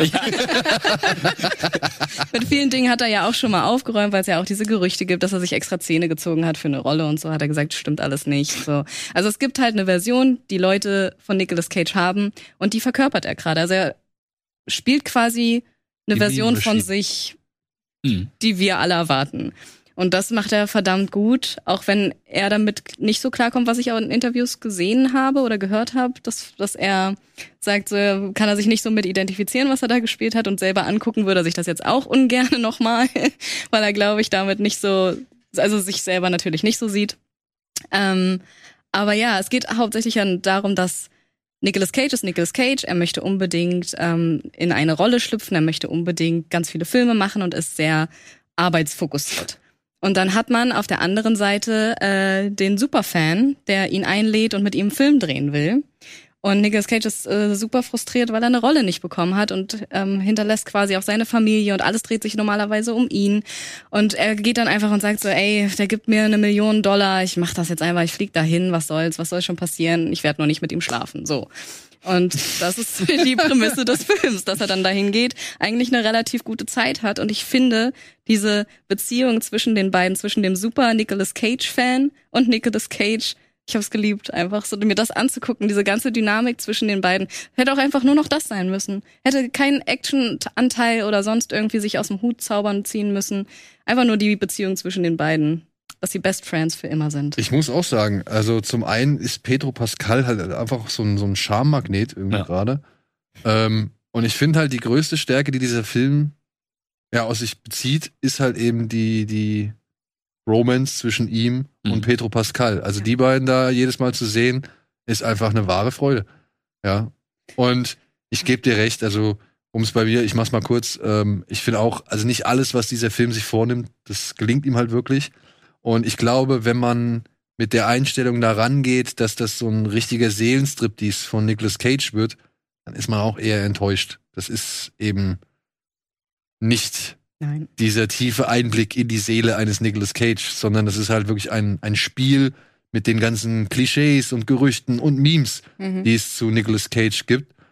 Und das finde ich jetzt aber interessant, wenn du sagst, dass er sich da eher unwohl fühlt, dann spielt das aber sehr überzeugend. Ja, ist halt Nicolas Cage. Wenn du Nicolas Cage buchst, dann kriegst du Ja. Nicolas Cage. Ich meine, ich bin auch nur so großer äh, Fan geworden, weil ich mag entweder sehr gute Filme oder sehr schlechte Filme. Also Filme müssen sehr schlecht sein, damit ich sie halt wieder feiern kann. Und Nicolas Cage ist der perfekte Schauspieler, der genau da reintrifft, weil egal was für einen Film du dir anguckst, kannst du sicher sein, dass du was sehr Gutes sehen wirst. Ob nun im schlechten oder im positiven Sinne. Also etwas sehr Gutes, Schlechtes genau. Ja. oder etwas sehr Gutes, Gutes. ja, Das muss ich sagen, Nastja und ich haben mal Vampire's Kiss zusammen geguckt vor das ist Jahren. übrigens Fun Fact auch zu mir. Jeder, der mit mir befreundet ist, muss halt A Vampire's Kiss mit mir gucken, weil ansonsten können wir nicht befreundet sein. Das ist Das halt ist äh, einer meiner schönsten. Ich habe mit jemand einen Film zusammen geguckt, Erinnerungen. So, seitdem ich lebe, glaube ich, weil mich dieser Film glücklich gemacht hat. Ja. Ich hatte es super glücklich gemacht, wie glücklich Nastja auch einfach, weil die den Film schon 50 Mal gesehen hat zu dem Zeitpunkt oder so. Und es ist, äh, ja, der Film ist halt auch einfach, also das ist ja der größte Meme-Film überhaupt und das ist halt, der ist genauso alt wie ich und äh, einfach pure Nicolas Cage-Liebe da drin. Kannst du dich an den ersten Nicolas Cage-Film erinnern, den du gesehen hast? Ich glaube, also so wirklich, ich weiß auch gar nicht, wie Nicolas Cage das in mein Leben geschafft hat, aber ich weiß, dass er schon immer irgendwie da war. Aber wann wusstest weiß- du, dass du verliebt bist? Also zumindest auf die Art und Weise verliebt. Also ich weiß, dass, ich weiß gar nicht, mit Face-Off war das, wir hatten, als wir in der Schule waren, war das so unser Move. Wir haben uns immer durchs Gesicht gefasst und in unserer Freundesgruppe, um uns zu sagen, dass wir wir sind. Das war der Move. Und dann hat sich das weiterentwickelt und ich habe keine Ahnung. Aber ja, jetzt bin ich hier. Face Off ist ein Meilenstein Ja. und dieser Film hier, er bringt es nochmal auf den Punkt. Neben all diesen oder neben ein paar Weisheiten, die dieser Film beinhaltet, wie zum Beispiel Paddington 2 ist fucking incredible, sagt er auch, Wu ist ein Meister. Und Face Off wird, glaube ich, am meisten genannt von allen Filmen, glaube ich, von, von Nicolas Cage in diesem. Und Con Air, ne? Mhm. Ja, okay, Con Air kriegt noch ein bisschen mehr Hommage, äh, Hommage aber Face Off wird sehr oft genannt und ja, was soll ich diesem Film böse nehmen? Ja, der genau dieses beiden Ja. Sachen ausformuliert, von denen ich absolut überzeugt bin. Wu ist ein Meister und Paddington 2 ist geil. Und was ich auch noch sagen muss, ist, das mache ich, fühlte ich mich sehr abgeholt und ich dachte so, das finde ich schön, dass das in dem Film auch drin ist, weil wenn ich äh, Leute neu kennenlerne oder mit denen über irgendwas rede, ist ja meistens, was ist dein Lieblingsfilm? Und ich sage immer, gib mir deine Top 5, weil es gibt nicht den Lieblingsfilm. Und dann sitze ich da und gucke den Film und sage so, ja, aber nenn mir deine Top 3, weil du kannst nicht einen Lieblingsfilm ich so, ja, I'm in love. Again. aber wie lange es dann auch dauert. Das ist alles und es ist dann nicht so, dass wir so sagen, okay, das sind die drei Filme, sondern man sieht so, okay, Schnitt, jetzt sind sie woanders. Sie reden immer noch darüber, okay, und das war jetzt der zweite Film, alles klar. Weißt du, eine Und dann sitzen sie Frage. zusammen und weinen einfach. Das ist auch sehr schön. Ja, vor allem, was heißt unfaire Frage? Es ist eine Frage, die muss ausdiskutiert werden. Ja, ist, Mhm. Ja, wenn du dich ernsthaft mit den, mit den, mit den Themen auseinandersetzt, dann willst du natürlich, dann kann, ich, ich habe da auch Cage in der, ich meine, es ist auch ein bisschen Meme, ne? Ja, ja, klar. Äh, vor allem auch so mit Caliga äh, Kabinett des Caligari und so. Aber ich habe ihn da in dieser Szene auch äh, sehr, sehr verstanden. Diese Ja. Frage nach dem Lieblingsfilm ist nichts, es gibt fast nichts Mhm. Ätzenderes, Ja. als die beantworten zu müssen. Weil es Das ist genauso wie hast du eine Fil Filmempfehlung für heute Abend. Ja. Da fällt mir immer nichts ein. Ich kenn's tausend Filme, aber kann ich dir nicht sagen. Aber ich fand auch hier bei dem Film diesen Action-CIA-Plot, den hätte ich auch nicht gebraucht. Ja. Das war mir dann ein bisschen, auch, warum so einfach den Spaß walten lassen? Und ich war, ja, gestern war es, äh, in der Preview hier im Mhm. Savoy, hab den da natürlich mit Cage-Fans zusammengeguckt und du hast auch gemerkt, anfangs... In Anzug? Nein, das habe ich mich nicht getraut. Ah, du kommst, du setzt dich live hier vor die Kamera, aber du traust dich nicht ins Kino mit 300 Leuten. Ja, da muss ich aber ja aus dem Kino raus und dann sehen, nee, nee, nee, hier kann ich unerkannt weg. Das, äh, ist was anderes. Ich glaube, in diesem Anzug kann man nirgendwo unerkannt werden. Eben schon gesagt, das ist wie Lady Gagas Fleischkostüm oder äh, Robbie Williams in Rock DJ, ne? Wenn Ja, er stimmt. die Fetzen abschneidet. Stimmt, stimmt. Aber nein, nein, das ist so, das ist nur für besondere Ereignisse. Okay, Dankeschön. Aber du hast, äh, was ich sagen wollte, du hast gemerkt, alles Cage-Fans, so am Anfang echt noch alle so total drauf und bei jedem kleinen blöden Gag einfach gelacht. Aber das wurde weniger. Ich glaube, das liegt daran, du gehst halt rein, du willst auch lachen, du willst dich freuen, so über jeden Gag, aber merkst halt auch irgendwann, okay, ist jetzt nicht jeder so, den ich dann knallhart abfeiern muss. Du weißt ja dann auch irgendwann, ist ja, wiederholt sich ja auch ein paar Mal so ein paar Sachen, aber trotzdem war es eine gute Zeit. Und der Film wird ja auch ernster. Das ist ja Auf das, jeden Fall, klar. Das ist so ein Ja. bisschen das Problem, finde ich. Er wird, liegt an dem Plot halt. ja, er wird an, Und aufgrund seiner Serie. Handlung ein Tick zu ernst, meiner Ansicht nach, Ja. gegen Ende. Da hätte man vielleicht, wenn man irgendwie vorhat, ernst zu werden, hätte man es vielleicht noch ein bisschen überdrehen müssen. Also mit Genau. Splatter und noch mehr Explosionen und also wirklich full Michael Bay gehen. Ja. Ja. Und äh, nicht irgendwie so ein bisschen das versuchen zu verschummeln. Aber hat viele schöne Situationen. Allein äh, der Cameo von David Gordon Green und äh, ja, immer wenn er seinen fucking Cage schreit, ist natürlich großartig. Ähm, ja, ist eine gute Zeit. Und ich finde Nicolas Cage so von seinem Shape her, der hat, also sieht jetzt wieder wesentlich besser aus als in den letzten Filmen irgendwie. Also, also wirklich, ich muss auch sagen, er wirkt frischer und irgendwie aufgeräumter. Ja. Und, äh, Der Bart vielleicht auch ein bisschen. naja, er Alles wird selber. halt sehr. Ja, das stimmt. ich meine, erinnere dich an Primal? Hieß er Primal? Oh ja. Auf dem Schiff? Ja. Mit dem, mit dem, dem laufenden Tiger. Puma oder Also, Tiger? oh, Hieß der Puma. Primal? Hieß er Primal? Ja, hieß Ja. ja. ja. Wo der Bart immer unterschiedliche Länge hat? Was hast du? Also, Bist du Cage-Fan? Ja. Ja, also ich muss sagen, bei mir hat sich auch ein bisschen dann, ich habe lange Nicolas Cage, was sich jetzt total absurd anhört, aber ich habe sehr lange als Teenager Nicolas Cage jetzt nicht als Schauspieler, so für mich, als so, so dass ich mir dachte, oh, heute gucke ich Nicolas Cage-Film oder so, sonst war immer so, ja, nee, das ist dieser bisschen verrückte Typ, der halt immer so alles gibt, wofür ich sehr viel Respekt habe. Aber ich glaube, den ersten Film, den ich ganz, ganz bewusst mit Nicolas Cage geguckt habe, war glaub, wirklich, glaube ich, 8 Millimeter Oh, das ist ja ein guter Oh. Einstieg. äh, weil, weil ich mit einer meiner damals besten Freundin so das Ding hatte, dass wir halt immer unbedingt so düstere, abgefuckte Filme gucken wollten. So. Weil sie dieser Pass auf, äh, mein Vater hat, äh, ich, ich glaube sowas, mein Vater hat eine äh, neue DVD, 8 mm mit Nicolas Cage, die war damals, hatte auf jeden Fall einen Crush auf Nicolas Cage, aber eine ganz, ganz toller Schauspieler. Ich so, okay, cool. Und, ähm, und dann geht's um, um so ein Porno, wo eine Frau umgebracht wird. Ich so, was, so was gibt's? Und dann war natürlich als Teenager, so, wir müssen diesen Film jetzt gucken. Und, und, und dann war das irgendwie so, äh, weil eigentlich, ich glaube, dann hatte ich dann so zum einen im Hinterkopf, okay, meine beste Freundin hat einen Crush auf diesen Schauspieler. Und zum anderen, ich, ich finde, der hat irgendwas geil überdrehtes, aber auch so sehr wahrhaftiges und nimmt offenkundig, egal wie absurd die Situation ist, er nimmt sie ernst. Mhm. Und das fand ich irgendwie, das hat mich total angesprochen. Und als es dann natürlich so meme-mäßig komplett losgegangen ist, dann habe ich natürlich auch Wicker Man geguckt und alles und äh, und diese ganzen Compilations mit den absurdesten Szenen und es ist wirklich, also es, es vergeht eigentlich keine Woche, an der ich nicht an irgendeine Szene aus dem Nicolas Cage Film denke und ich ähm, habe mich so so sehr auf diesen Film gefreut, weil ich mir dachte, wenn es ein Film schafft, diese Faszination, die so viele Leute mit ihm haben. Und zwar nicht nur diese reine, so ja, alberne Filme, alberne Szenenfaszination, sondern auch dieses so, das ist ja auch so eine ganz große Diskussion. Ist er ein guter Schauspieler oder ist er kein guter Schauspieler? Ich finde, er ist ein fantastischer Schauspieler. Hat immerhin einen Oscar, dürfen wir nicht Ja, vergessen. also ich habe Also- wirklich für ihn unfassbar, und ich finde es so respekteinflößend, wie man wirklich alles geben kann, ohne parallel dann offensichtlich irgendwas im Kopf zu haben, was sich so einschaltet und sagen so, oh, vielleicht sieht es jetzt albern aus. Hm. Hm. Vielleicht ist es jetzt zu viel. Sondern wirklich sich so kopfüber in was reinschauen. Ich habe da sehr, sehr viel Respekt für. Ich könnte sowas niemals. Ähm, weil ich zu kontrolliert bin für sowas. Und er ist so komplett so unleashed. Man darf Irgendwie, ja egal nicht, in welchem Man Film. darf ja nicht vergessen, dass so 90er, Anfang 2000er war Nicolas Cage einfach der Dude, den du mit in die Filme gepackt Mhm. hast, damit die Mhm. Leute ins Kino rennen. Ja, Also klar. Es war ja nicht irgendwie, es war halt, ja, neuer Nicolas Cage-Film. Oh nein, das Kissen ist runtergefallen. Oh, schon. Oh mein Gott. Hier, hier.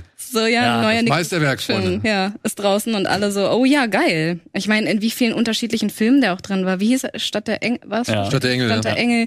Ich meine, keine Ahnung, die Romcoms, die er gespielt hat und die ganzen überdrehten Anlehnungen an Oper-Sachen, an Deu äh, deutsche Filme, die super alt sind. Halt dieses, wie, ja, halt Overacting im Grunde. Ja, aber das Overacting, ich weiß gar nicht, ob das äh, schon immer da war oder, ich meine, gut, so ein Film wie Vampire's Kiss, ne? A, B. C, D, bla bla bla. Ich meine, ähm, das ist natürlich der Inbegriff von Overacting, beziehungsweise wurde es ja zum, zum, zum Stellvertreter oder zum Aushängeschild des Overactings so, ja. Aber Ähm, war auch alles geplant. Das hat er vor seiner Katze geübt. Ja, ja, ja. Ich will gar nicht, ich will gar nicht die Intention von von äh, Nicolas Cage da abstreiten, ne? Sondern nur da war er noch jung. Und ich habe ihn, ich weiß gar nicht mehr, also ich eine meiner ersten Erinnerungen und ich habe euch ja alle drei nach euren Lieblings- oder typischen Momenten gefragt, die für euch Nicolas Cage auszeichnen. Du hast halt den den ABC, glaube ich, Moment hast du Auch, auf jeden ja. Fall genommen. Ähm, ich habe den glaube ich kennengelernt damals über Wild at Heart.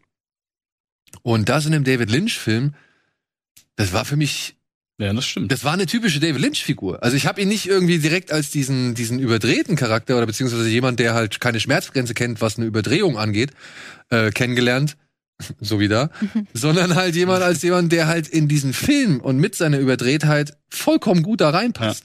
Deswegen einer meiner Lieblingsmomente ist halt tatsächlich der auf der Treppe, wenn der Typ ankommt und er ihm halt den Schädel einschlägt ja. und danach halt zu Lula geht und sie küsst so. Äh, ich finde, das ist einer meiner absoluten Lieblings-Cage-Momente, den finde ich großartig. Kommt wahrscheinlich aber auch daher, weil ich halt David Lynch-Fan bin Mhm. und diese Szene halt einfach auch echt wirklich der Hammer ist, ja. Ja. Ähm, aber ja, da hat er für mich nicht so diesen überdrehten Charakter gehabt. Und dann habe ich, glaube ich, auch erstmal Filme gesehen, wo er relativ ruhig und entspannt war. Ja, ich meine, in Mondsüchtig war er, glaube ich, auch nicht so der krasse Charakter. Ähm, und in den Actionfilmen ging's ja dann halt auch, ne? Also ich meine, The Rock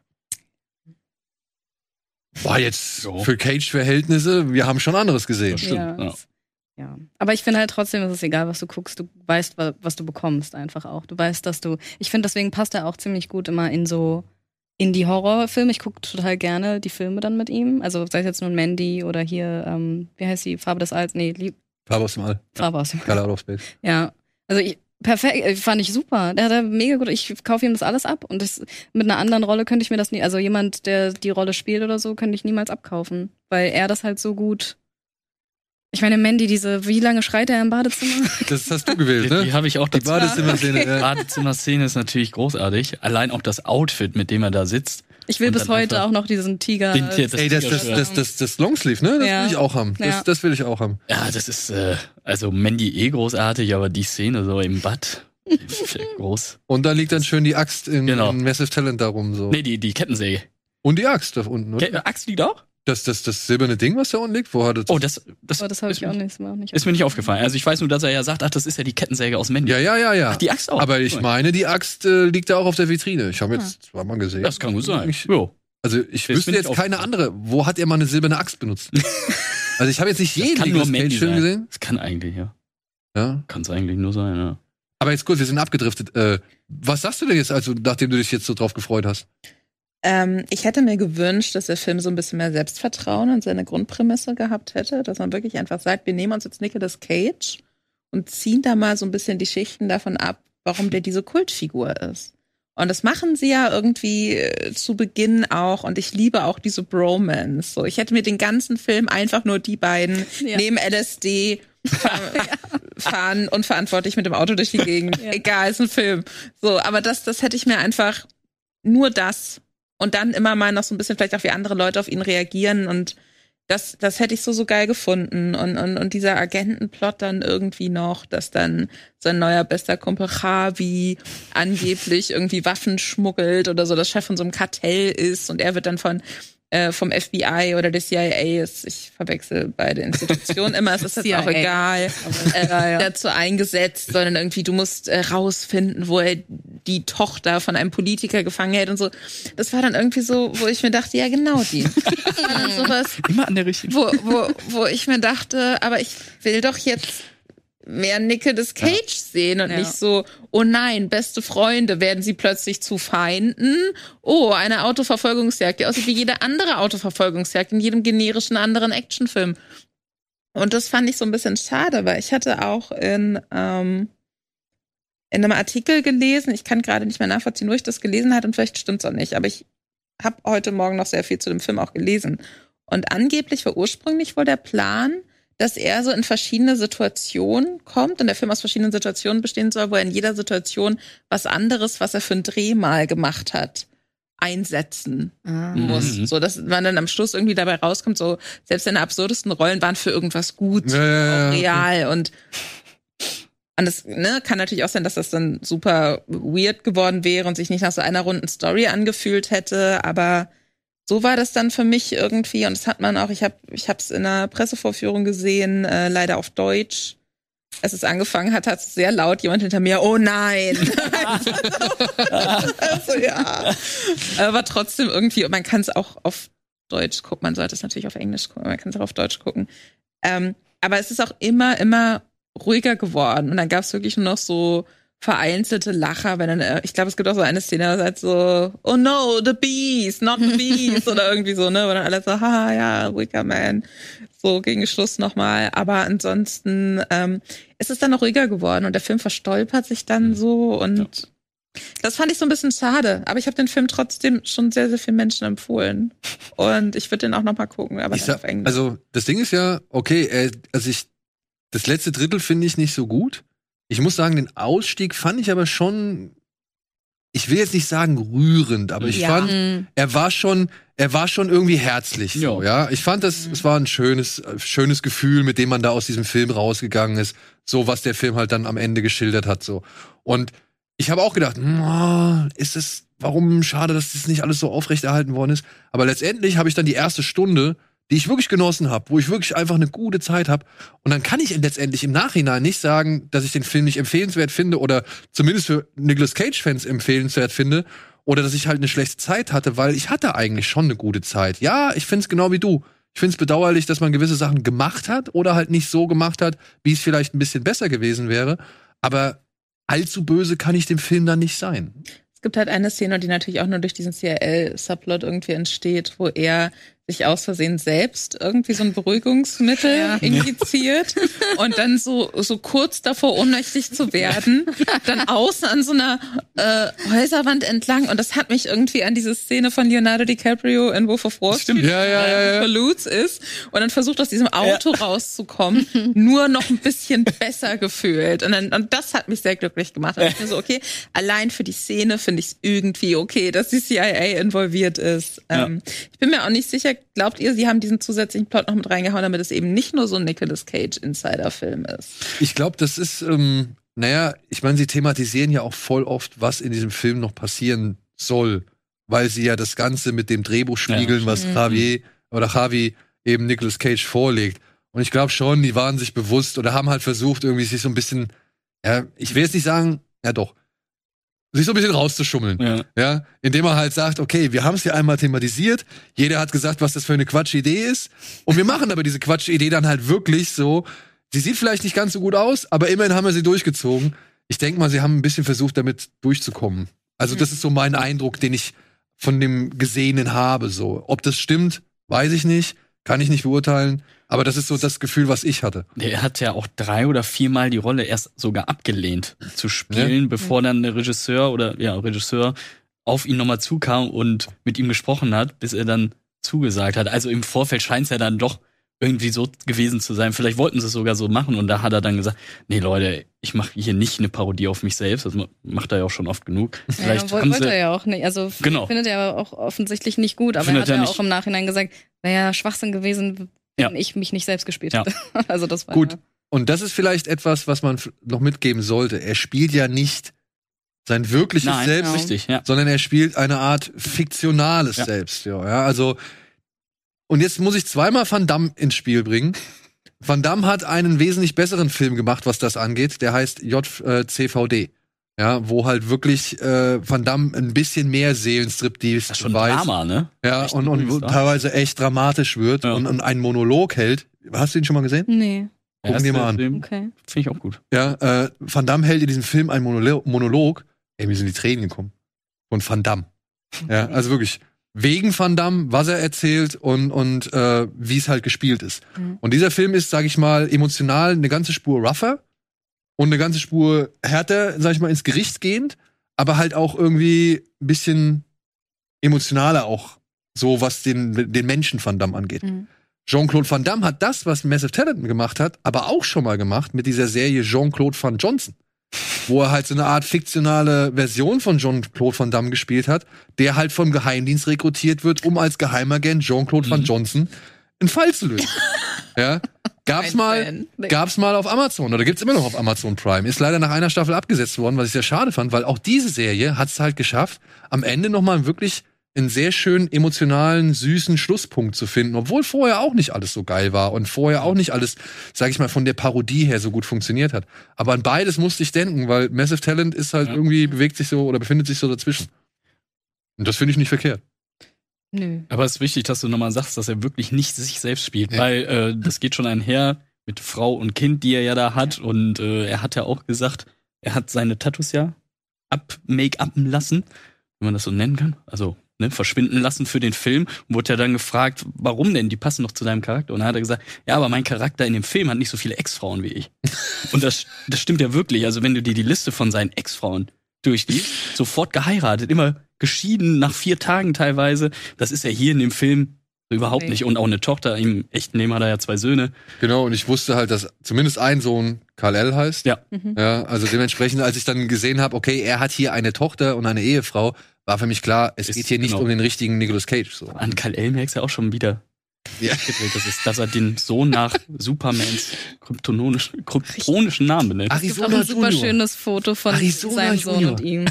Wo, Das- wo der Sohn einfach aussieht wie so sein bester Kumpel, der halt mit einer Fantasiefigur abhängt, weil Nicolas Cage halt angezogen ist wie Nicolas Cage mit abgefahrener Lederjacke und irgendwelchen Nieten und irgendwas drauf, einen Hut auf, einen Gehstock und sein Sohn ist halt einfach, ja, also ich, ja, der Typ ist halt einfach fantastisch. Arizona Junior, Raising Arizona von den Coen Brothers, einer der ersten Filme von den Coen Brothers. Das war noch einer meiner ersten Nicolas Cage-Filme. Ah. Und da passt er halt auch wieder von seinem Grad her einfach wundervoll in diese Ja. Welt. Ja.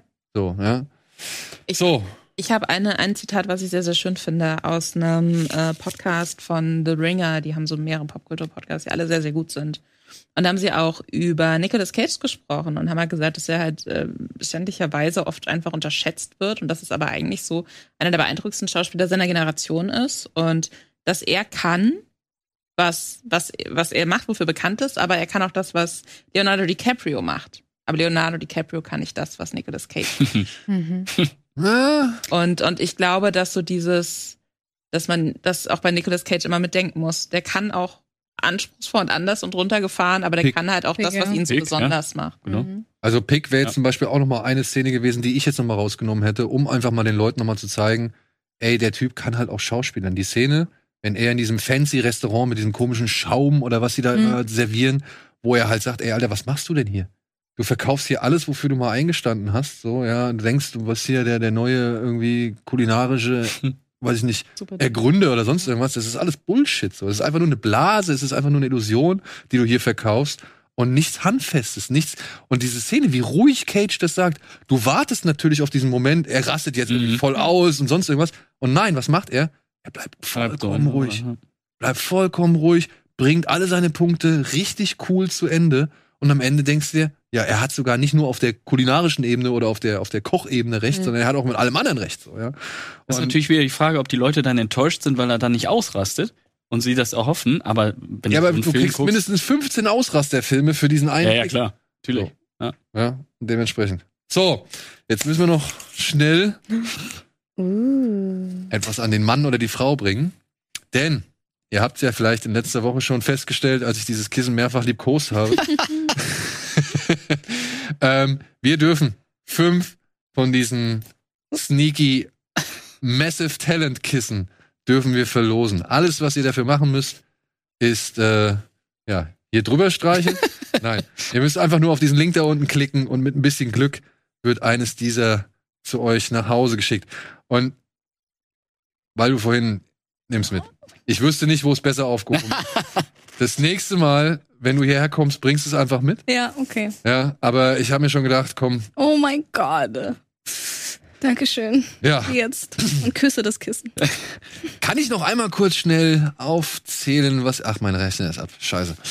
Was, du hattest das ABC? Ach so, na, für mich war ganz klar natürlich die ganzen Ausraster von Nicolas Cage, weil aus dem Nichts einfach lauter werden und schreien. Das ist halt so ein typisches Nicolas Cage-Ding. Und es gibt so viele Zitate und auch, egal in was für einem Crap-Film irgendwie, es gibt immer irgendein Zitat, was du rausnehmen kannst. Selbst aus sowas wie Jiu-Jitsu, wo do you have pickles or noodles? Ey, und der ist so langweilig. Ja, aber äh, es ist halt wirklich nur die Sachen mit Nicolas Cage sind cool. Und ich finde es schade, dass sie nur zwei, drei Tage mit ihm hatten, weil Ja. ansonsten wäre der wahrscheinlich ganz geil geworden. Kann ich Ja. mir vorstellen. Aber ja, ähm, ja, es ist, es gibt Kompli, Kompli es gibt Zusammenstellungen äh, von seinen Schreien bei YouTube. Es gibt alles Mögliche da, wo er halt seine Ausraster hat. Das ist, ist irgendwie, ist typisch Nicolas Cage für mich. Also, ich meine auch, er hat ja damals äh, bei Netflix dieses äh, mit den Schimpfwörtern Die Schimpfwörter, moderiert. ja. Oh ja. Hätte ich mir auch niemand besseren vorstellen können. Ja. Also wer kann besser Fuck sagen auf unterschiedliche Arten und Weisen als Fucking! Noch eine Minute, noch eine Minute. ähm, was hattest du noch? Ich weiß. Ähm, ich ich habe ich hab zwei tatsächliche explizite Filmszenen und dann noch so eine Real-Life-Geschichte. Äh, die, die Szene aus Vampire's Kiss, die lief hier vor noch kurz im Hintergrund, wo er aus dem Stand auf einen äh, Bürotisch springt und dann auf seine komplett verstört ihn anscheinende Mitarbeiterin sagt, there you are! so, und es ist einfach so aus dem Nichts. Und man sitzt halt wirklich so denkt so, what?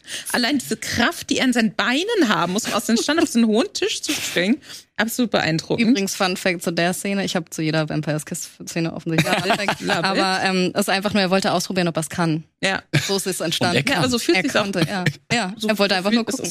Er hätte auch wirklich an der Kante hängen bleiben, sich die Fresse komplett einschlagen und den Dreh für mehrere Wochen verzögern können. Ja. Aber gut. Cage. Äh, das ist auf jeden Fall so eine meiner absoluten Lieblingsszenen mit ihm. Dann die Szene in Wickerman, wo er ein Bärenkostüm trägt und äh, dann im Hintergrund sieht, dass es ein bisschen so wirkt, als sollte da jetzt so ein Mädchen auch geopfert werden.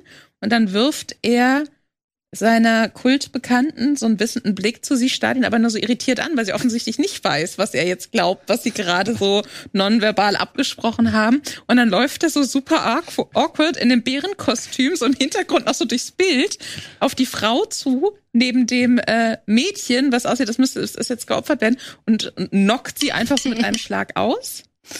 Und er hat mal im echten Leben äh, versucht, den Heiligen Gral zu finden und äh, ist dadurch äh, dafür durch Europa gereist. Krass. Er ist halt verrückt, aber sympathisch verrückt. Ne? Ja. Das ist ein, äh, ich hatte noch noch Face-Off, Mandy, ne? genau. Face-Off hatte ich noch einfach die Szene, wenn er ohne Haut auf dem Gesicht in den Spiegel guckt. Jedes Mal, wenn ich die sehe, kriege ich wieder Angst. Einfach nur, wenn er da raucht, er, er raucht ja den, einfach auf dieser Blutmasse, finde ich genial. Und die äh, Priesterszene natürlich, Mhm. äh, wenn er mit dem Chor und dann völlig ausflippt da. Wahnsinnig gut und äh, einfach The Rock mit den Ah ja. Fackeln, aber das ist äh, kindheitsmäßig begründet, weil ich hatte damals ja immer nur drei Programme, die üblichen drei Fernsehprogramme, dank meinen Eltern. Ähm, und eins davon war RTL und da lief Ostern immer The Rock. und da blieb eigentlich nichts anderes übrig, als den zu gucken und vor der Werbung dann noch Guter mal hier. Film. Ja. Also und das bleibt aber halt hängen. Osterfilm halt, ja. Ein ganz klassischer Osterfilm. Also. Opfert Millionen zu Ostern. So, Ja, ja. das Ja, bei Face, also ich hätte neben, neben Pick und äh, Wild at Heart ähm, hätte ich noch bei Face Off, wenn am Ende John Travolta, sorry, Spoiler, wenn er am Ende John Travolta fertig macht und ihm diese Harpune reinrammt und dann sagt er, stimmt! und ich, ey, das finde ich so gut. Also es ist, Aber das ist auch wieder so ein Charakter, dieser Trevor, der ist ja mit seinen weit aufgerissenen Augen, das ist halt Nick Ja. Cage pur, ne? Der ganze Wahnsinn drin. ja, ey, Wahnsinn war auch, dass ihr euch hier mit mir hingehockt habt und äh, jetzt mal so schön über ihn abgenördet und geschwelgt habt. Freut mich sehr. Vielen Dank auch für den Rest. Äh, danke, Gerne. Lisa. Danke, Janosch. Danke Danke. Nasti. Jederzeit gerne wieder. Und ich hoffe, ihr hattet auch ein bisschen Spaß. Und ansonsten hoffe ich, dass wir uns, äh, ja, keine Ahnung, am Wochenende wiedersehen. Da gibt's, glaube ich, den Audioflick oder spätestens nächste Woche, wenn es mit Bada Binge weitergeht und so weiter und so fort. Ansonsten schaltet gerne ein bei Spandau. Ich muss hier hochhalten. Genau. Ab Greift heute euch die. im Handel. ab ich heute immer, wenn es die neue gibt. Gut. super. Äh, als hätte ich's geahnt. Ja. Ja. Schnappt euch eine neue Cinema oder guckt mal bei Movie Pilot vorbei. Du hast zum einen einen schönen Bericht über Cannes geschrieben, den habe ich gelesen, und auch über The Boys hast du jetzt gerade noch mal ein Essay geschrieben, ne? Ich arbeite, ich arbeite gerade auch im Meinungstext zu Homelander, der, glaube ich, gerade mein Lieblingsseriencharakter leider Oh. ist. cool. Ja, also, vielen Dank fürs Kommen. Hoffentlich bis demnächst und euch da draußen schönes Wochenende. Macht's gut, bleibt gesund, gut drauf. Tschüss. Tschüss.